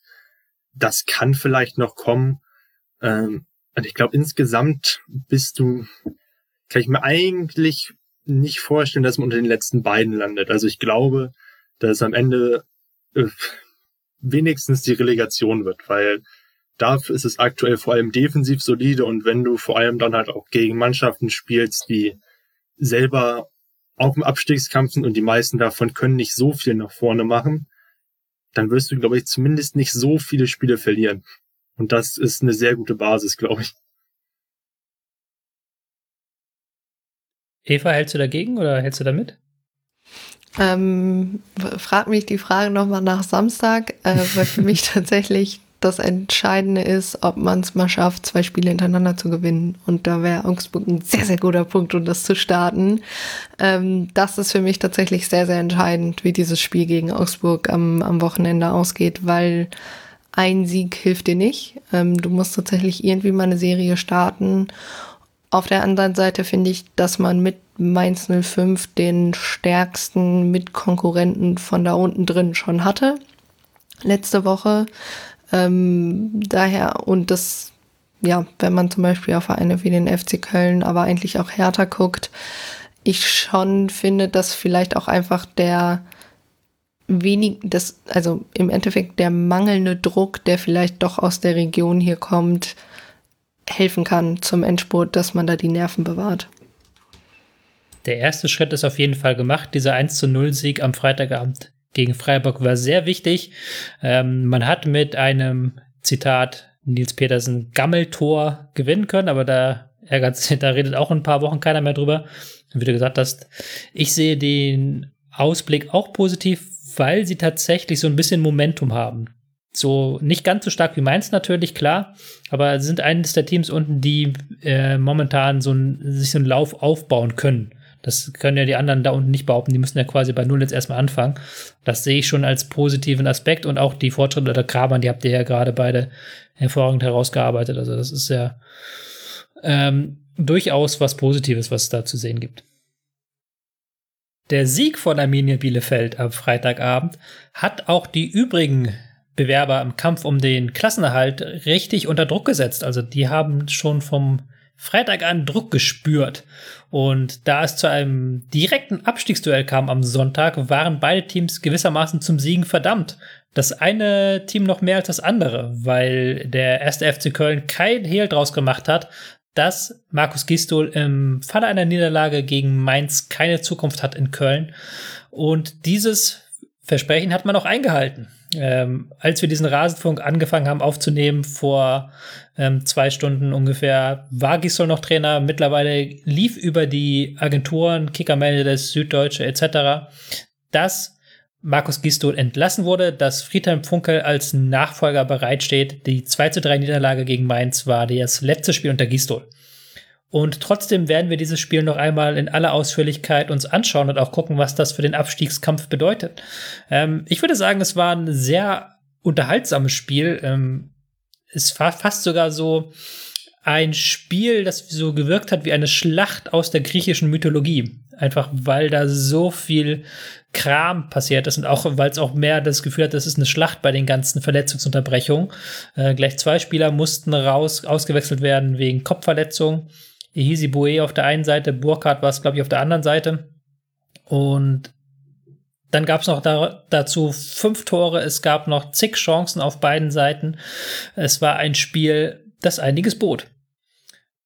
Ich fange mal bei dir an, Alex, mit der Frage, dass ähm, das jetzt ja das letzte Spiel der Gistol war, hat rechtfertigt die Leistung eine Entlassung? Also hat Köln neben dem Ergebnis so schlecht gespielt, dass man sagen muss, das kann jetzt nicht weitergehen mit Gistol?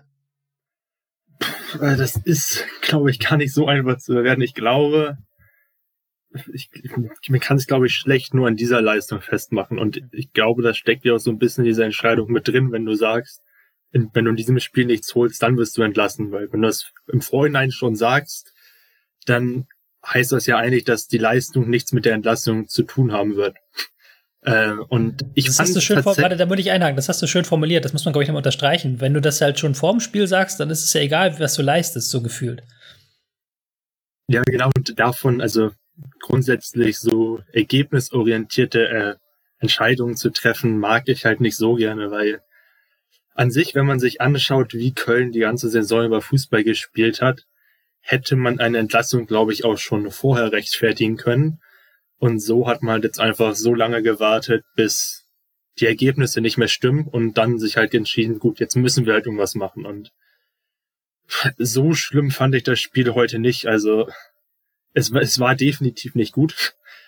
Aber ich weiß halt auch nicht, ob ein neuer Trainer es jetzt in den letzten paar Spielen, die er haben wird, besser machen wird. Ich meine, du hast jetzt ein bisschen Zeit bis zum nächsten Spiel. Hast jetzt, keine Ahnung, zwei Tage machst du äh, bisschen Erholung, bisschen Recovery und dann hast du vielleicht drei Tage, an denen du ordentlich trainieren kannst und dann gehst du in eine englische Woche rein. Ich weiß nicht, ob ein neuer Trainer da jetzt so einen unfassbar riesigen Effekt haben kann. Der stellt vielleicht ein paar andere Spieler auf, aber so viel mehr kann das eigentlich nicht, also zumindest nicht sofort eine Wirkung haben. Und Köln spielt halt unter Gistol keinen spielerisch ansehnlichen Fußball. Die stehen defensiv ganz ordentlich und das kann reichen. Also es kann halt wirklich reichen. Da hast du auch gegen Mainz gesehen, diese lagen 2-1 vorne. Man kann auch argumentieren, dass sie verdient 2-1 vorne lagen, zwischenzeitlich fand ich sogar. Die letzte halbe Stunde war halt nicht gut, da wirkten sie, finde ich, auch erstaunlich müde fast schon. Ähm, aber das ist auch nichts, was durch neuen Trainer besser werden wird, vermute ich mal. Weil da sind die Gründe, denke ich, nicht in, nicht schnell behebbar. Und so wird's dann, glaube ich, äh, schwer in dieser kurzen Zeit jetzt was zu ändern. auch wenn ich dir heute eigentlich bei allem, was du gesagt hast, zugestimmt habe, bin ich jetzt geneigt, dir ein bisschen zu widersprechen. Weil ich würde äh, Kölns Leistung vielleicht sogar noch besser einordnen, als du es getan hast. Wenn man das ganze Spiel betrachtet, fand ich nämlich, dass Köln die besseren Chancen hatte tatsächlich. Und ähm, nach dem Spiel haben ja auch beide Trainer gesagt, eigentlich wäre das ein verdienter Sieg gewesen für die Kölner, was einfach die Chancen angeht. Man hat ja, glaube ich, noch einen Lattentreffer zwischendurch. Also die hatten ja schon einiges an Möglichkeiten und ich fand auch, dass sie nach der frühen, äh, nach dem frühen Rückstand relativ gut ins Spiel zurückgefunden haben. Und das hat mich dann überrascht, dass sie dann auch spielerisch so gewissermaßen was entgegensetzen konnten gegen die Mainzer Pressing-Bemühungen. Ja, also es war definitiv positiver als erwartet. Ich fand es jetzt nicht absolut herausragend. Ich fand nicht, dass alle Chancen irgendwie großartig herausgespielt waren. Es war halt ein bisschen besser als erwartet, aber ich weiß, also mir fällt es ein bisschen schwer einzuordnen, weil Mainz hat glaube ich, anfangs ordentlich verteidigt, äh, auch ziemlich aktiv verteidigt. Dann wurde es zwischenzeitlich fast so, ein, so eine Mischung aus in einigen Phasen zu aktiv, dann hat man sich irgendwie sehr in Zweikämpfe verzwickt und dann in anderen Phasen war man dann irgendwie kurz mal nicht mehr so griffig. Du hattest dann auch diese eine Szene, in der Bell, ich weiß gar nicht mehr, wen Bell umgerannt hat, aber gefühlt ist das die Szene, in der es durchaus auch mal einen Elfmeter mhm. geben kann. Stattdessen kriegt Köln halt einen Handelfmeter. Es war halt wirklich, also du hast ja schon gesagt, es war, hatte wirklich was mit einer Schlacht fast zu tun und dafür war Köln dann noch äh, spielerisch ein bisschen überlegener. Mir hat's eigentlich an sich haben sie, glaube ich, auch ein paar ganz gute Ideen gehabt, aber es war wenig Flüssiges dabei, fand ich. Ich fand zum Beispiel, dass ähm, eigentlich, also Anderson und Keins haben ja gestartet für Jakobs und Drexler. Ähm, beide ja auch mit Verletzungsproblemen in dieser Saison. Ich glaube, für Keins war, so, war es sogar der erste ähm, Startelf-Einsatz in dieser Saison. Und gerade die beiden fand ich eigentlich in der Anfangsphase schon guter Aktivposten für die Kölner Seite. Nur war halt schon das Problem, dass man bei denen vor allem auch gemerkt hat, dass da irgendwann die Puster aus war. Also ich glaube, Köln musste ja zwei, wenn nicht sogar dreimal verletzungsbedingt äh, wechseln. Mire und Isibue auf jeden Fall beide raus. Ähm, ja, genau, Katterbach war, glaube ich, nur einfach gelb-rot gefährdet. Aber da fehlte tatsächlich, glaube ich, im Endeffekt so die letzte Fitness zum Teil oder einfach der, der letzte Atem.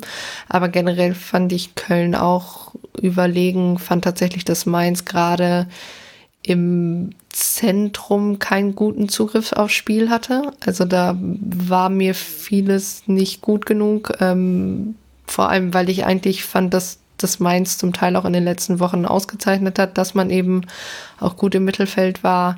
Ähm, aber Köln hat halt irgendwie gefühlt weder Unisivo unter anderem noch Boetius irgendwie unter Kontrolle bekommen über 90 Minuten und dann ja, also generell fand ich auch, dass es vor allem kurz nach Beginn der zweiten Halbzeit super zerfahren war, weil man irgendwie über verschiedene Dinge diskutieren kann, ob es nach diesem Zusammenstoß mit Burkhardt nicht sogar einen äh, Elfmeter geben kann. Ähm, dann ist eigentlich auch noch die Frage, ob beim 2-1 von Köln Chichos nicht sogar noch am Ball ist, weil wenn er es ist, ist es eigentlich auch abseits. Ich, ich glaube, das hat man dann in der fünften oder sechsten Zeitlupe irgendwann gesehen, dass er wirklich nicht mehr am Ball war.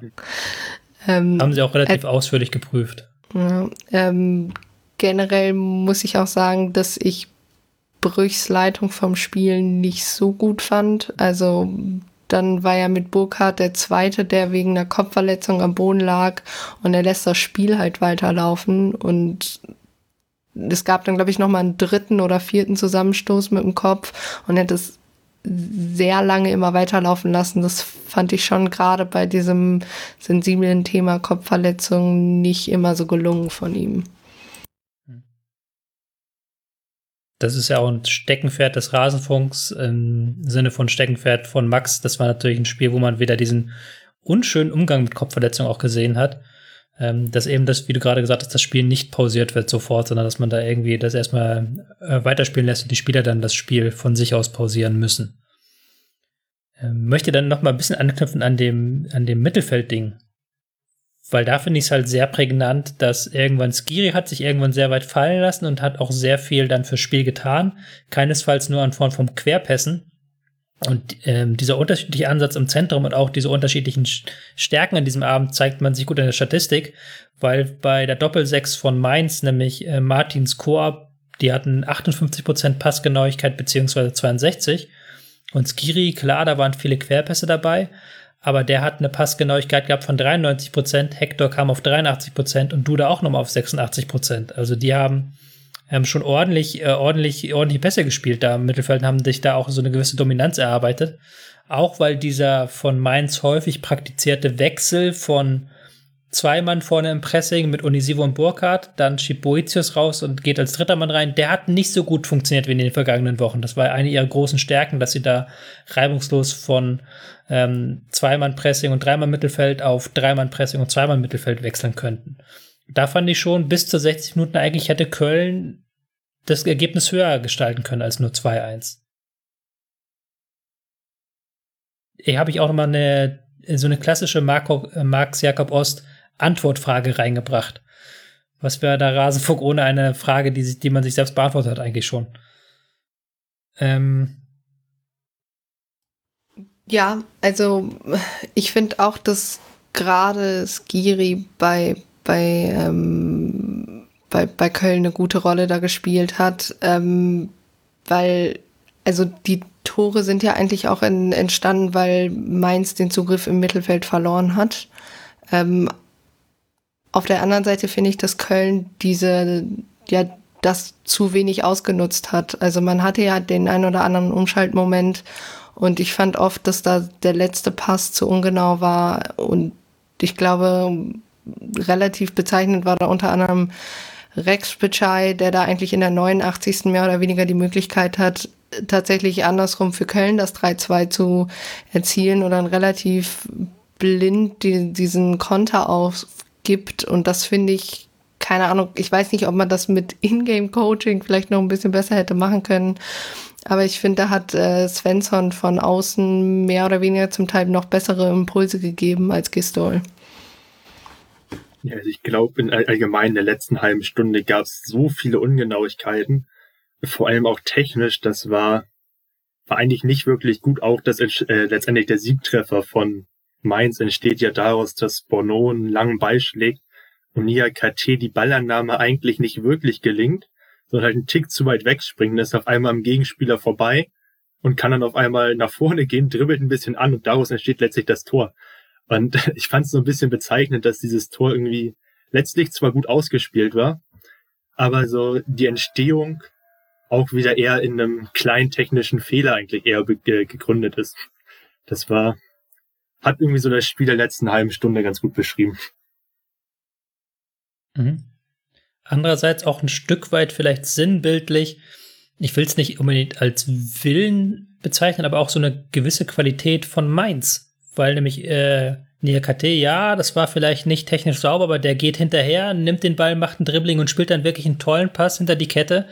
Und äh, Niakate war ja lange Zeit auch keine unumstrittene Fun äh, Figur in Mainz und der hat in den letzten Wochen richtig aufgedreht und hat dann auch jetzt wieder dieses Spiel mitentschieden mit seiner Aktion. Und so einen Spieler hast du eben bei Köln aktuell nicht.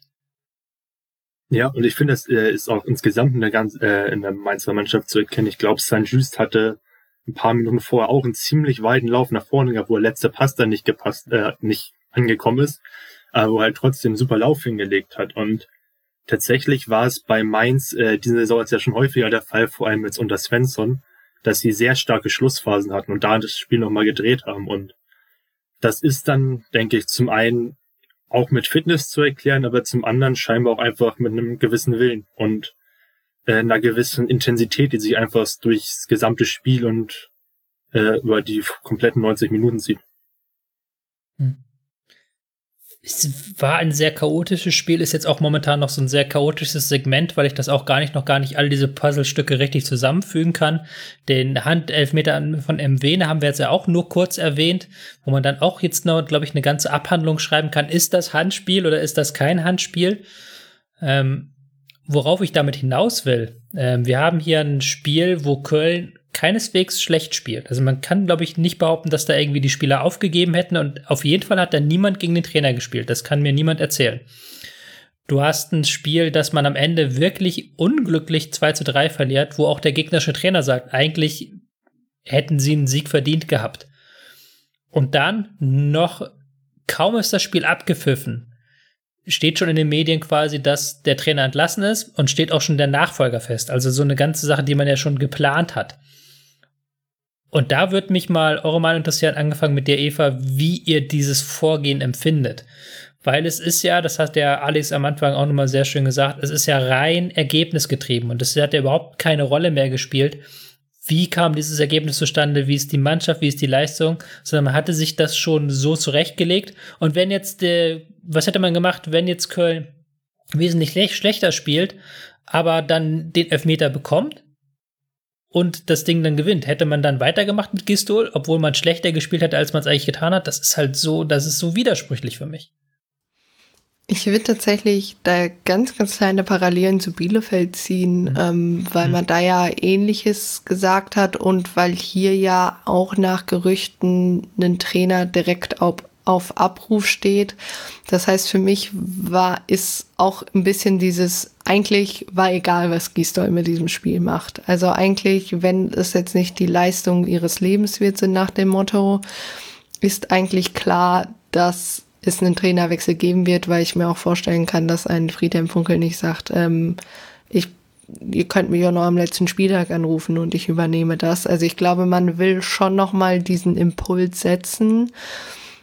Muss ich kurz einhaken. Glaubst du wirklich, dass wenn sie das Ding jetzt 3-2 gewonnen hätten, dass sie das dann auch gemacht hätten? Weil es ist ja nicht das erste Spiel, wo Gistol angezählt war. Das war ja das gefühlt fünfte Endspiel, wo es vorher hieß, wenn er äh, nicht gewinnt oder wenn er nicht einen Punkt holt, dann ist er raus. Ich finde es tatsächlich super schwierig, weil bei Köln da auch eine ganz merkwürdige Dynamik hinter sitzt. Mhm. Ähm, auf der anderen Seite glaube ich schon so ein bisschen, dass sie sich rausgenommen hätten, wäre es keine gute Performance gewesen und man hätte irgendwie relativ glücklich 2-1 gewonnen, dass denen das nicht gereicht hätte für die restlichen Spiele, die jetzt noch anstehen. Das aber auch sehr viel Spekulation ist und ich eigentlich nicht verstehe, warum, wenn man jetzt sagt, okay, das ist das Spiel, wo wir ihn rausschmeißen, ähm, warum diese Entscheidung nicht schon früher gefällt wurde, weil das zieht sich ja jetzt zumindest durch die Rückrunde relativ viel.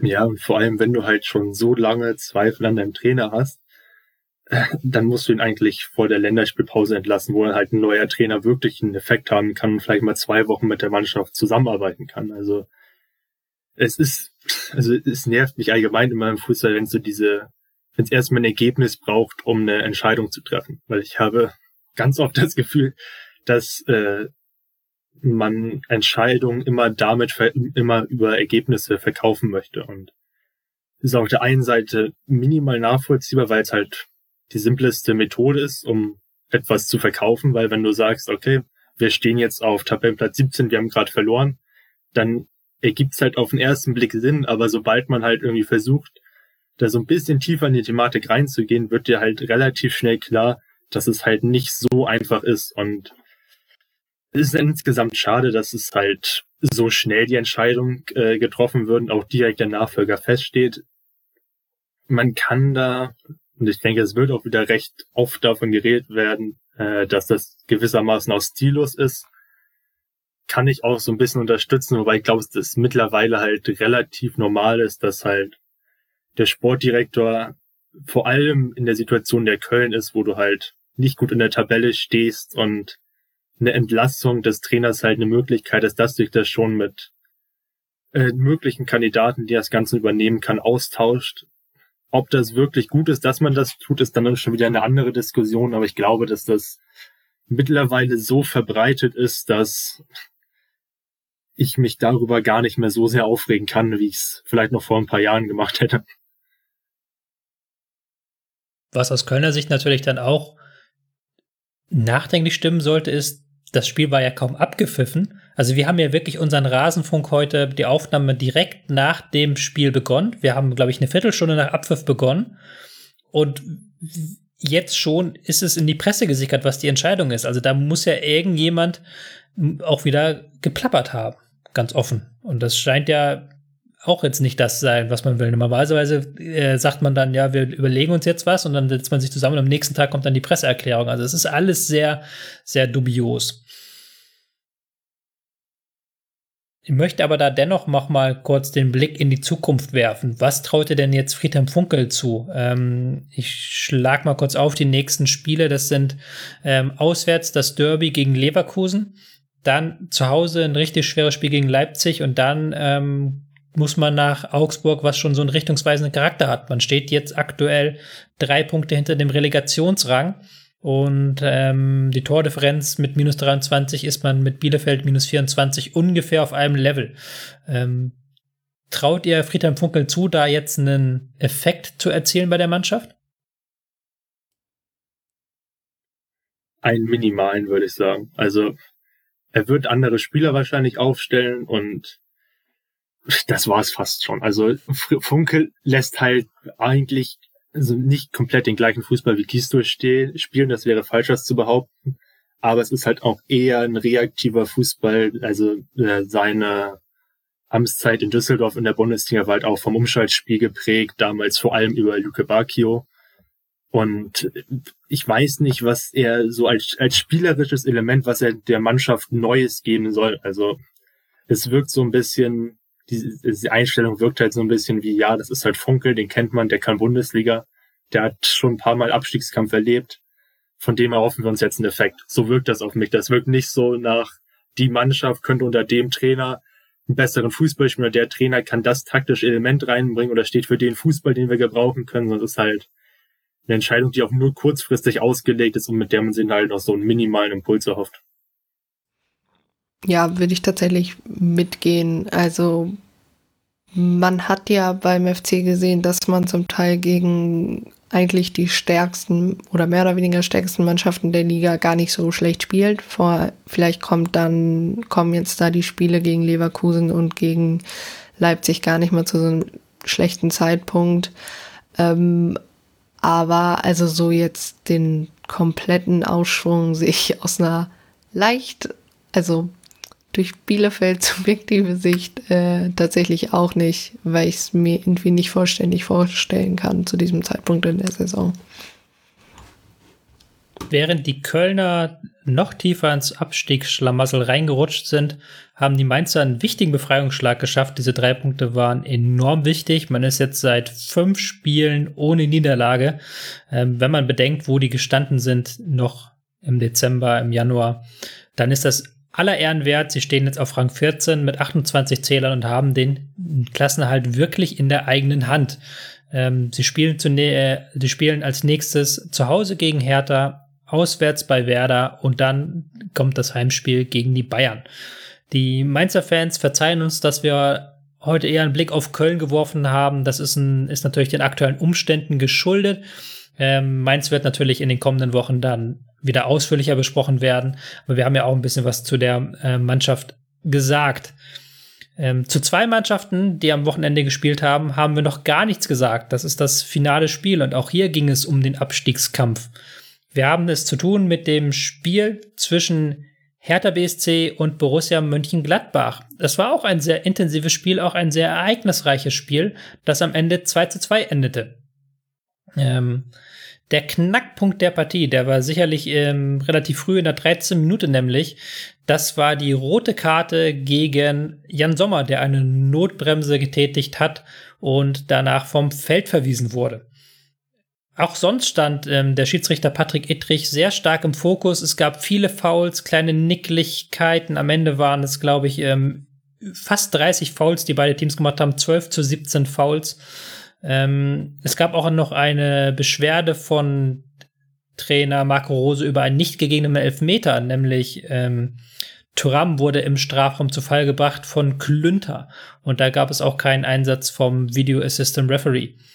Eva, waren die wichtigen Entscheidungen von Etrich korrekt? Würdest du sagen, das kann man so machen mit der roten Karte und auch mit dem nicht gegebenen Elfmeter? Ja, also ich finde die rote Karte, ähm, da eigentlich schon korrekt. Ich habe mich am Anfang auch erst gefragt, ob ähm, es wirklich so eine klare Notbremse war, weil Cordoba ja schon ein bisschen nach außen zieht ähm, und für mich das dann, in, also in der ersten Betrachtung keine Veränderung einer klaren Torchance war. Aber im Endeffekt finde ich, wenn er da in erster Instanz rot gibt, ähm, kann man das eigentlich nicht durch den VRR irgendwie zurückziehen, weil es für mich äh, dann, also gelb dann nach dem Videobeweis tatsächlich nicht wirklich, ja, relevant, also dafür nicht ausschlaggebend genug gewesen wäre, weil ähm, ihn trifft Cordoba schon dann, selbst wenn er nach außen zieht, immer noch einigermaßen frei auf äh, einen freien Schuss aufs Tor hat. Von daher war die rote Karte für mich in Ordnung. Ähm, es gab dann ja noch einen Elfmeter für Gladbach. Äh, eigentlich generell Tyram stand da. Ich glaube, insgesamt wollte er in drei Situationen sogar einen Elfmeter haben. Ähm, bei der dritten Aktion, wo dann gegen Klünter ist, tue ich mich ein bisschen schwer mit. Ich finde schon, dass sein Bein ja eigentlich festgehalten wird. Also er rutscht ja vorher aus. Er wird ja nicht, wenn ich das richtig in Erinnerung habe, von einem ähm, Berliner zu Fall gebracht. Aber er wird ein bisschen daran gehindert, sich irgendwie weiter zu bewegen. Er bleibt so komisch hängen. Und ja, genau. Ganz, ich habe das auch nicht ganz rausgekriegt, ob er am Berliner hängen bleibt oder am Rasen. Das ist nicht so leicht zu erkennen gewesen. Ja, also für mich ist das auch hier so eine Entscheidung, sagt Idrich direkt in der ersten Instanz, okay, ich sehe da einen Kontakt, ähm, ich sehe den Kontakt am Bein, ähm, ist für mich ein Elfer, dann kann der VAR meiner Meinung nach da nicht wirklich eingreifen, weil es gibt nur eine Art von Kontakt, die man da sehen kann. Wenn Idrich aber quasi, ne, Stichwort Kommunikation, dem VAR da signalisiert, ich habe den Kontakt gesehen, aber es war zu wenig für mich, dann gibt es eigentlich auch keine Handhabe dazu sagen, okay, ist eine klare Fehlentscheidung, weil es dann vielleicht tatsächlich ein bisschen zu wenig war. Mhm. Lass uns von den Schiedsrichterentscheidungen so ein bisschen rübergehen zum eigentlichen Spiel, beziehungsweise man kann das auch verbinden, weil es natürlich, wenn dann nach einer so frühen roten Karte, nach, ähm, wie gesagt, nach 13 Minuten, also Gladbach wirklich 77 Minuten Unterzahl, Gladbach es noch schafft, dass so ein umkämpftes Spiel entsteht, wo der ähm, Schiedsrichter so häufig eingreifen muss und auch so im Fokus steht, dann kann man sagen, die Mannschaft hat ähm, nicht alles falsch gemacht, wenn es am Ende auch noch zwei, zwei ausgeht. Alex, würdest du sagen, dass es ein, ein, guter Auftritt von Gladbach in Unterzahl war oder war Berlin selbst schuld, dass man am Ende nicht mehr als einen Punkt mitnehmen konnte, trotz äh, 77 Minuten Überzahl? Äh, wieder etwas von beidem, würde ich sagen. Also zum einen liegt es, glaube ich, Hertha nicht wirklich äh, die Mannschaft zu sein, die halt irgendwie mehr machen muss. Und zum anderen äh, hat Gladbach das Unterzahlung einfach gut gemacht. Also Gladbach ist an sich eine Mannschaft, die grundsätzlich immer mehr Ballbesitz hat als der Gegner in den meisten Spielen, aber die halt trotzdem ein eher vertikales Spiel haben. Und besonders in der ersten Halbzeit noch haben sie es auch so geschafft, immer wieder äh, Stiche zu setzen. Also bist immer wieder hinter die Ketten gekommen. Player hatte da gute Laufwege, Tyram hatte gute Laufwege. Und so warst du echt, echt immer noch gefährlich für Hertha. Es hat in der zweiten Halbzeit so ein bisschen nachgelassen, auch weil es halt einfach schwer ist, mit zehn Mann zu spielen. Hast du aber immer noch gut verteidigt, hast Hertha immer wieder auf die Flügel gelenkt. Ich glaube, Hertha, wenn mich nicht täuscht, hatte am Ende 38 Flanken, was ziemlich absurd viel ist. Hm. Und da hat man halt auch einfach Herthas Probleme gesehen, wenn sie halt selber den Ball haben. Und das ist auch ein Problem, was sich bei Hertha jetzt schon die ganze Zeit durch diese Saison zieht, dass da eigentlich nicht genug Spieler da sind, beziehungsweise auch nicht genug Ideen da sind, was man jetzt eigentlich mit dem Ball machen will. Man hat ja zur Halbzeit sogar direkt dreifach gewechselt. Mhm. Da kam Piontek, kam für Luke Bacchio. Das ist, also, Luke Bacchio ist ein Umschaltspieler, der ist rausgegangen, das ergibt durchaus Sinn, weil der dann gegen Gladbach vor allem gegen ein immer tiefer verteidigendes Gladbach nicht mehr so viele Chancen bekommen wird. Aber Piontek ist auch ein reiner Abschlussstürmer, der auch im Kombinationsspiel kein wirklicher Faktor mehr war. Du hast dann noch die beiden Ausverteidiger ausgewechselt, dafür kamen Plattenhardt und Radonjic rein, die auch nicht wirklich so einen großen Effekt aufs Spiel hatten. Irgendwann kam noch Kedira rein und ich glaube, der Grund, den Dada genannt hatte, warum Kedira reinkommt, ist für seine Kopfballstärke. Und Kedira ist an sich ein Spieler, der gut im Kopfballspiel agieren kann, der auch gut in 16er nachrückt. Aber wenn du schon so ein Achter oder auch eigentlich fast eher ein Sechser einwechselst für seine Kopfballstärke, zeigt das für mich einfach nur, wie wenig andere Optionen du im Ballbesitzspiel hast, um dir eine gute Chance rauszuspielen. Und so war das ganze Spiel eigentlich davon bestimmt, dass äh, Cordoba einen extremst hohen Aktionsradius hatte. Der hat die rote Karte rausgeholt, hat das erste Tor vorbereitet, das zweite erzielt, äh, hat Bälle festgemacht, ist in die Tiefe gestartet. Äh, Marton Dada, der ein wirklich guter Aufbauspieler ist, hat den mit seinen langen Pässen häufig gesucht. Das hat wirklich gut funktioniert. Und ich will fast sagen, dass es das fast war. Also abgesehen davon war es halt im eigenen Ballbesitz ziemlich enttäuschend, was die Hertha gemacht hat. Ja, dieser Wechsel, den du hast ja gerade angesprochen, von Askasiba zu Kedira, der hat ja auch im Nachhinein noch so ein bisschen Diskussionen nach sich gezogen, weil Askasiba war ähnlicher Meinung wie du anscheinend. Äh, der war nicht ganz einverstanden mit dem Wechsel, hat sich dann, ähm, hat dann das Gesicht verzogen. Und da hat er nach dem Spiel auch gemeint, ähm, dass er das nicht gut fand und ähm, angesprochen auf das Tor von Askasiba und die Vorlage zum zweiten Tor, hat er gefragt, soll ich mich bei ihm jetzt bedanken? Also es ist interessant, dass Dada da wieder diesen ähm, den Konflikt sucht, aber auch den Teamgedanken nach vorne stellt. Ja, definitiv. Also ich meine, ich finde es gar nicht so schlimm, Askasiba da auszuwechseln, weil ich meine, er hatte zwei gute Distanzschüsse, aber sonst war jetzt auch nicht der große Faktor im Spiel nach vorne. Und normalerweise ist er auch nicht durch seine, durch seine Fähigkeiten im Distanzschuss bekannt. Also ich glaube, er hat sein erstes Bundesligator erzielt und normalerweise gehen gefühlt von zehn Distanzschüssen acht am Tor vorbei. Hatte halt einen guten Tag erwischt. Ob die nächsten Distanzschüsse genauso gefährlich geworden wären, ich weiß es nicht. Deswegen ist, in meiner Meinung nach kann man sogar nachvollziehen, auszuwechseln aber du hast da auch von der Bank nicht so viele gute Alternativen, die dann halt reinkommen können. Also wenn dein wenn deine Alternative dazu ist, Flanken auf Kedira, dann ist das halt so ein bisschen Not und Elend, zwischen dem du dich da so ein bisschen entscheiden kannst. Ähm, du hast gerade auch schon die Einwechslung angesprochen. Ähm, ist natürlich, kannst du einerseits sagen, ja, ähm, Dada hat die Fehler aus der ersten Halbzeit korrigiert ähm, Sefuig, Luke Bacchio, Mittelstädt, waren ja alle nicht im Spiel drin.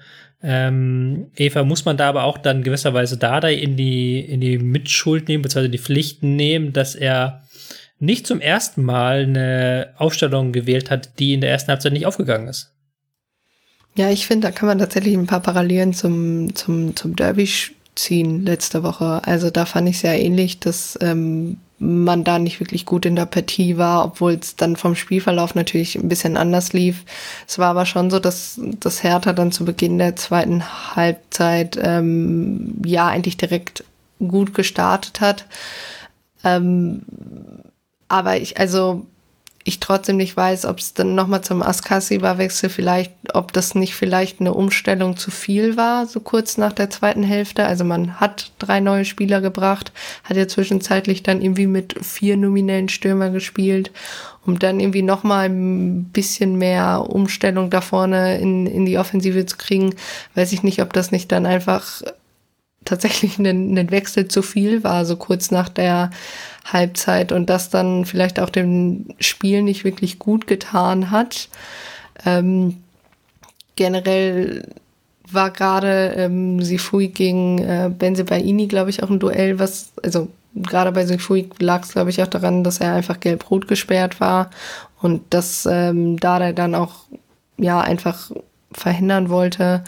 Aber generell ja, also da hat die Aufstellung nicht so ganz gepasst und dann finde ich es fast ein bisschen, also ich verstehe den Teamgedanken hinter der ganzen Askasiba-Sache, aber auf der anderen Seite könnte man dann auch sagen, so ja, naja, er bringt Hertha ja erst ins Spiel und versucht auch immer wieder Hertha ins Spiel zu bringen und das hat Kedira halt eben nicht geschafft. Von daher wäre halt die Frage, ja, aber dann muss Kedira sich dann bei dir entschuldigen, weil er eben kein Tor mehr geschossen hat oder ähnliches. Also da die Psychologie hinter muss man, glaube ich, ja nicht verstehen. Aber ja, ich fand es generell, also ich habe dann nicht verstanden, warum er nicht vielleicht noch, außer ich habe es einfach nicht auf dem Zettel, aber ich glaube, er hat ja nicht noch ein fünftes Mal gewechselt, oder? Also nee, nee, das war dann Kedira war der letzte Wechsel. Also letzte ja, schon hat man es durchlaufen lassen. Und da habe ich, also bei, bei Gladbach ging ja relativ klar sichtbar jegliche äh, Puster aus. Also Benzebaini musste man ja rausnehmen, weil der einfach nicht mehr konnte. Stindel auch. Und dann hätte vielleicht irgendeine frische Kraft, obwohl jetzt, ja, vielleicht, wenn man nochmal anders eingewechselt hätte, das vielleicht nochmal einen Impuls gebracht. So ein bisschen das Problem war dann natürlich, dass man sein ganzes Pulver schon verschossen hatte. Ähm, Lecky saß noch auf der Bank, den hätte man vielleicht bringen können mit Tempo noch, aber ist jetzt auch kein Spieler, der gegen einen ähm, defensiven Gegner weiterhilft. Toro Nariga, Alderete, Pekarik, Körber. Ist jetzt, ja, war natürlich schwierig, so für, für Hertha. Aber ja, stimme ich dir schon zu, dieser Kedira-Wechsel, den habe ich auch nicht ganz nachvollzogen und dass er den auch dann nachher noch so vehement verteidigt. Hm. Was machen wir mit Borussia Mönchengladbach? Mit denen tue ich mich halt momentan so enorm schwer. Die entziehen sich so ein bisschen der Bewertung. Man hatte diese lange Niederlagenserie ähm, um die Bekanntgabe des Trainerwechsels herum, wo man aber auch einige Gegner hatte, die wirklich nicht leicht waren und einige Spiele waren, die wirklich nicht gut waren. Jetzt hat man zwei Siege geholt, auch nicht mit Glanz und jetzt dieses 2-2, was man auch wieder nicht so richtig bewerten kann, weil man ja eben so lange in Unterzahl war. Ähm, Eva, was, wie siehst du ihre Leistung? War das eher positiv, dass man so lange dagegen angehalten hat, dass man ja sogar in Unterzahl noch zwei Tore geschossen hat? Oder ähm, war das auch ein bisschen selbstverschuldet, diese rote Karte, weil man natürlich in der Absicherung in der Anfangsphase nicht so gut stand? Ja, also die rote Karte war schon selbstverschuldet, weil ich noch nicht ganz sag, also weil einfach dieser Konter, in dem man da läuft, dass Sommer dann da auch so ein bisschen übermotiviert äh, rausläuft, einfach unnötig war. Auf der anderen Seite finde ich halt schon, dass sie generell dann eine gute Leistung gezeigt haben und vor allem den Punkt festgehalten haben, weil ich glaube, bei Gladbach, wenn man sowohl auf die internationalen als auch zum Teil auf die nationalen Spiele guckt, war halt das Problem immer, dass gerade so die letzten Minuten gerne mal die Konzentration nachließ und das mit voller Besetzung. Und ich finde schon, dass das jetzt in dem Spiel, dass man da schon so ein bisschen vielleicht für die letzten Spiele eine gewisse Motivation rausziehen kann, weil man eben dann doch alle für alle gelaufen sind, so nach dem Motto. Also gerade Benze Baini, aber auch Stindel, ähm, Kramer fand ich hinten noch relativ kompakt, irgendwie wie er da stand. Das glaube ich, im Endeffekt eher Gladbach einen Punkt gewonnen hat und Hertha zwei verloren, weil ich glaube auch, dass den klar war, wenn man so lange Unterzahl spielt, also dass man wirklich über die Zeit die Führung hält, war, glaube ich, schon ein wenig utopisch. Mhm. Ja, stimme ich dir zu. Beantwortet natürlich auch meine Frage nicht, aber das ist ja auch nicht möglich eigentlich. Also wo steht Gladbach nach diesem Spiel? Du hast natürlich klar recht, war eine gute Leistung, aber ist natürlich auch die Frage, man kann daraus jetzt nicht viele Schlüsse ziehen, hast du ja auch schon gesagt, für die kommenden Wochen, für das, was noch ansteht, für den Kampf um eine Platzierung in der Europa- bzw. Conference League. Hm. Gibt es von eurer Seite aus noch einen Spieler, den ihr vielleicht hervorheben wollt, der euch besonders gefallen hat, Alex? Äh, wir haben jetzt so bei Hertha gesprochen. Gab es auf Gladbacher Seite jemanden, der noch rausgestochen ist? Auf Gladbacher Seite tatsächlich fa fast schon wenig. Also wenn du halt so wenig vom Ball hast, ist es nicht immer einfach. Ich fand tatsächlich, dass Thuram in seiner Aktion immer noch recht viel äh, Gefahr ausgestrahlt. Ich fand es auch ganz interessant. Ich glaube, es war der fünfte Elfer, den er schon diese Saison rausgeholt hat. Und es gab auch noch so ein paar mehr Szenen, in denen er irgendwie kurz davor stand. Da müsste man sich eigentlich mal anschauen, wie genau er die Elfe immer rausholt und woran das liegt, weil das ist schon ziemlich äh, untypisch hoher Wert. Also kann auch sein, dass es diese Saison nur Zufall ist, aber wenn halt immer wieder in diese Situation kommt, ist es halt scheinbar nicht der Fall. Man muss halt immer, muss halt scheinbar irgendwie ein sehr gutes Timing haben, um hinter die Kette zu kommen, aber was vielleicht noch dazu passt, ist, dass seine Ballführung nicht immer extremst eng ist, sondern er ist halt hat einen relativ hohen Antritt und ich glaube, er schafft es einfach ganz gut, immer mal wieder den Ball zu berühren. Der geht da einen Tick weiter weg, als, als es bei vielleicht so etwas grazileren Spieler, als es vielleicht zum Beispiel bei so einem Doan der Fall ist.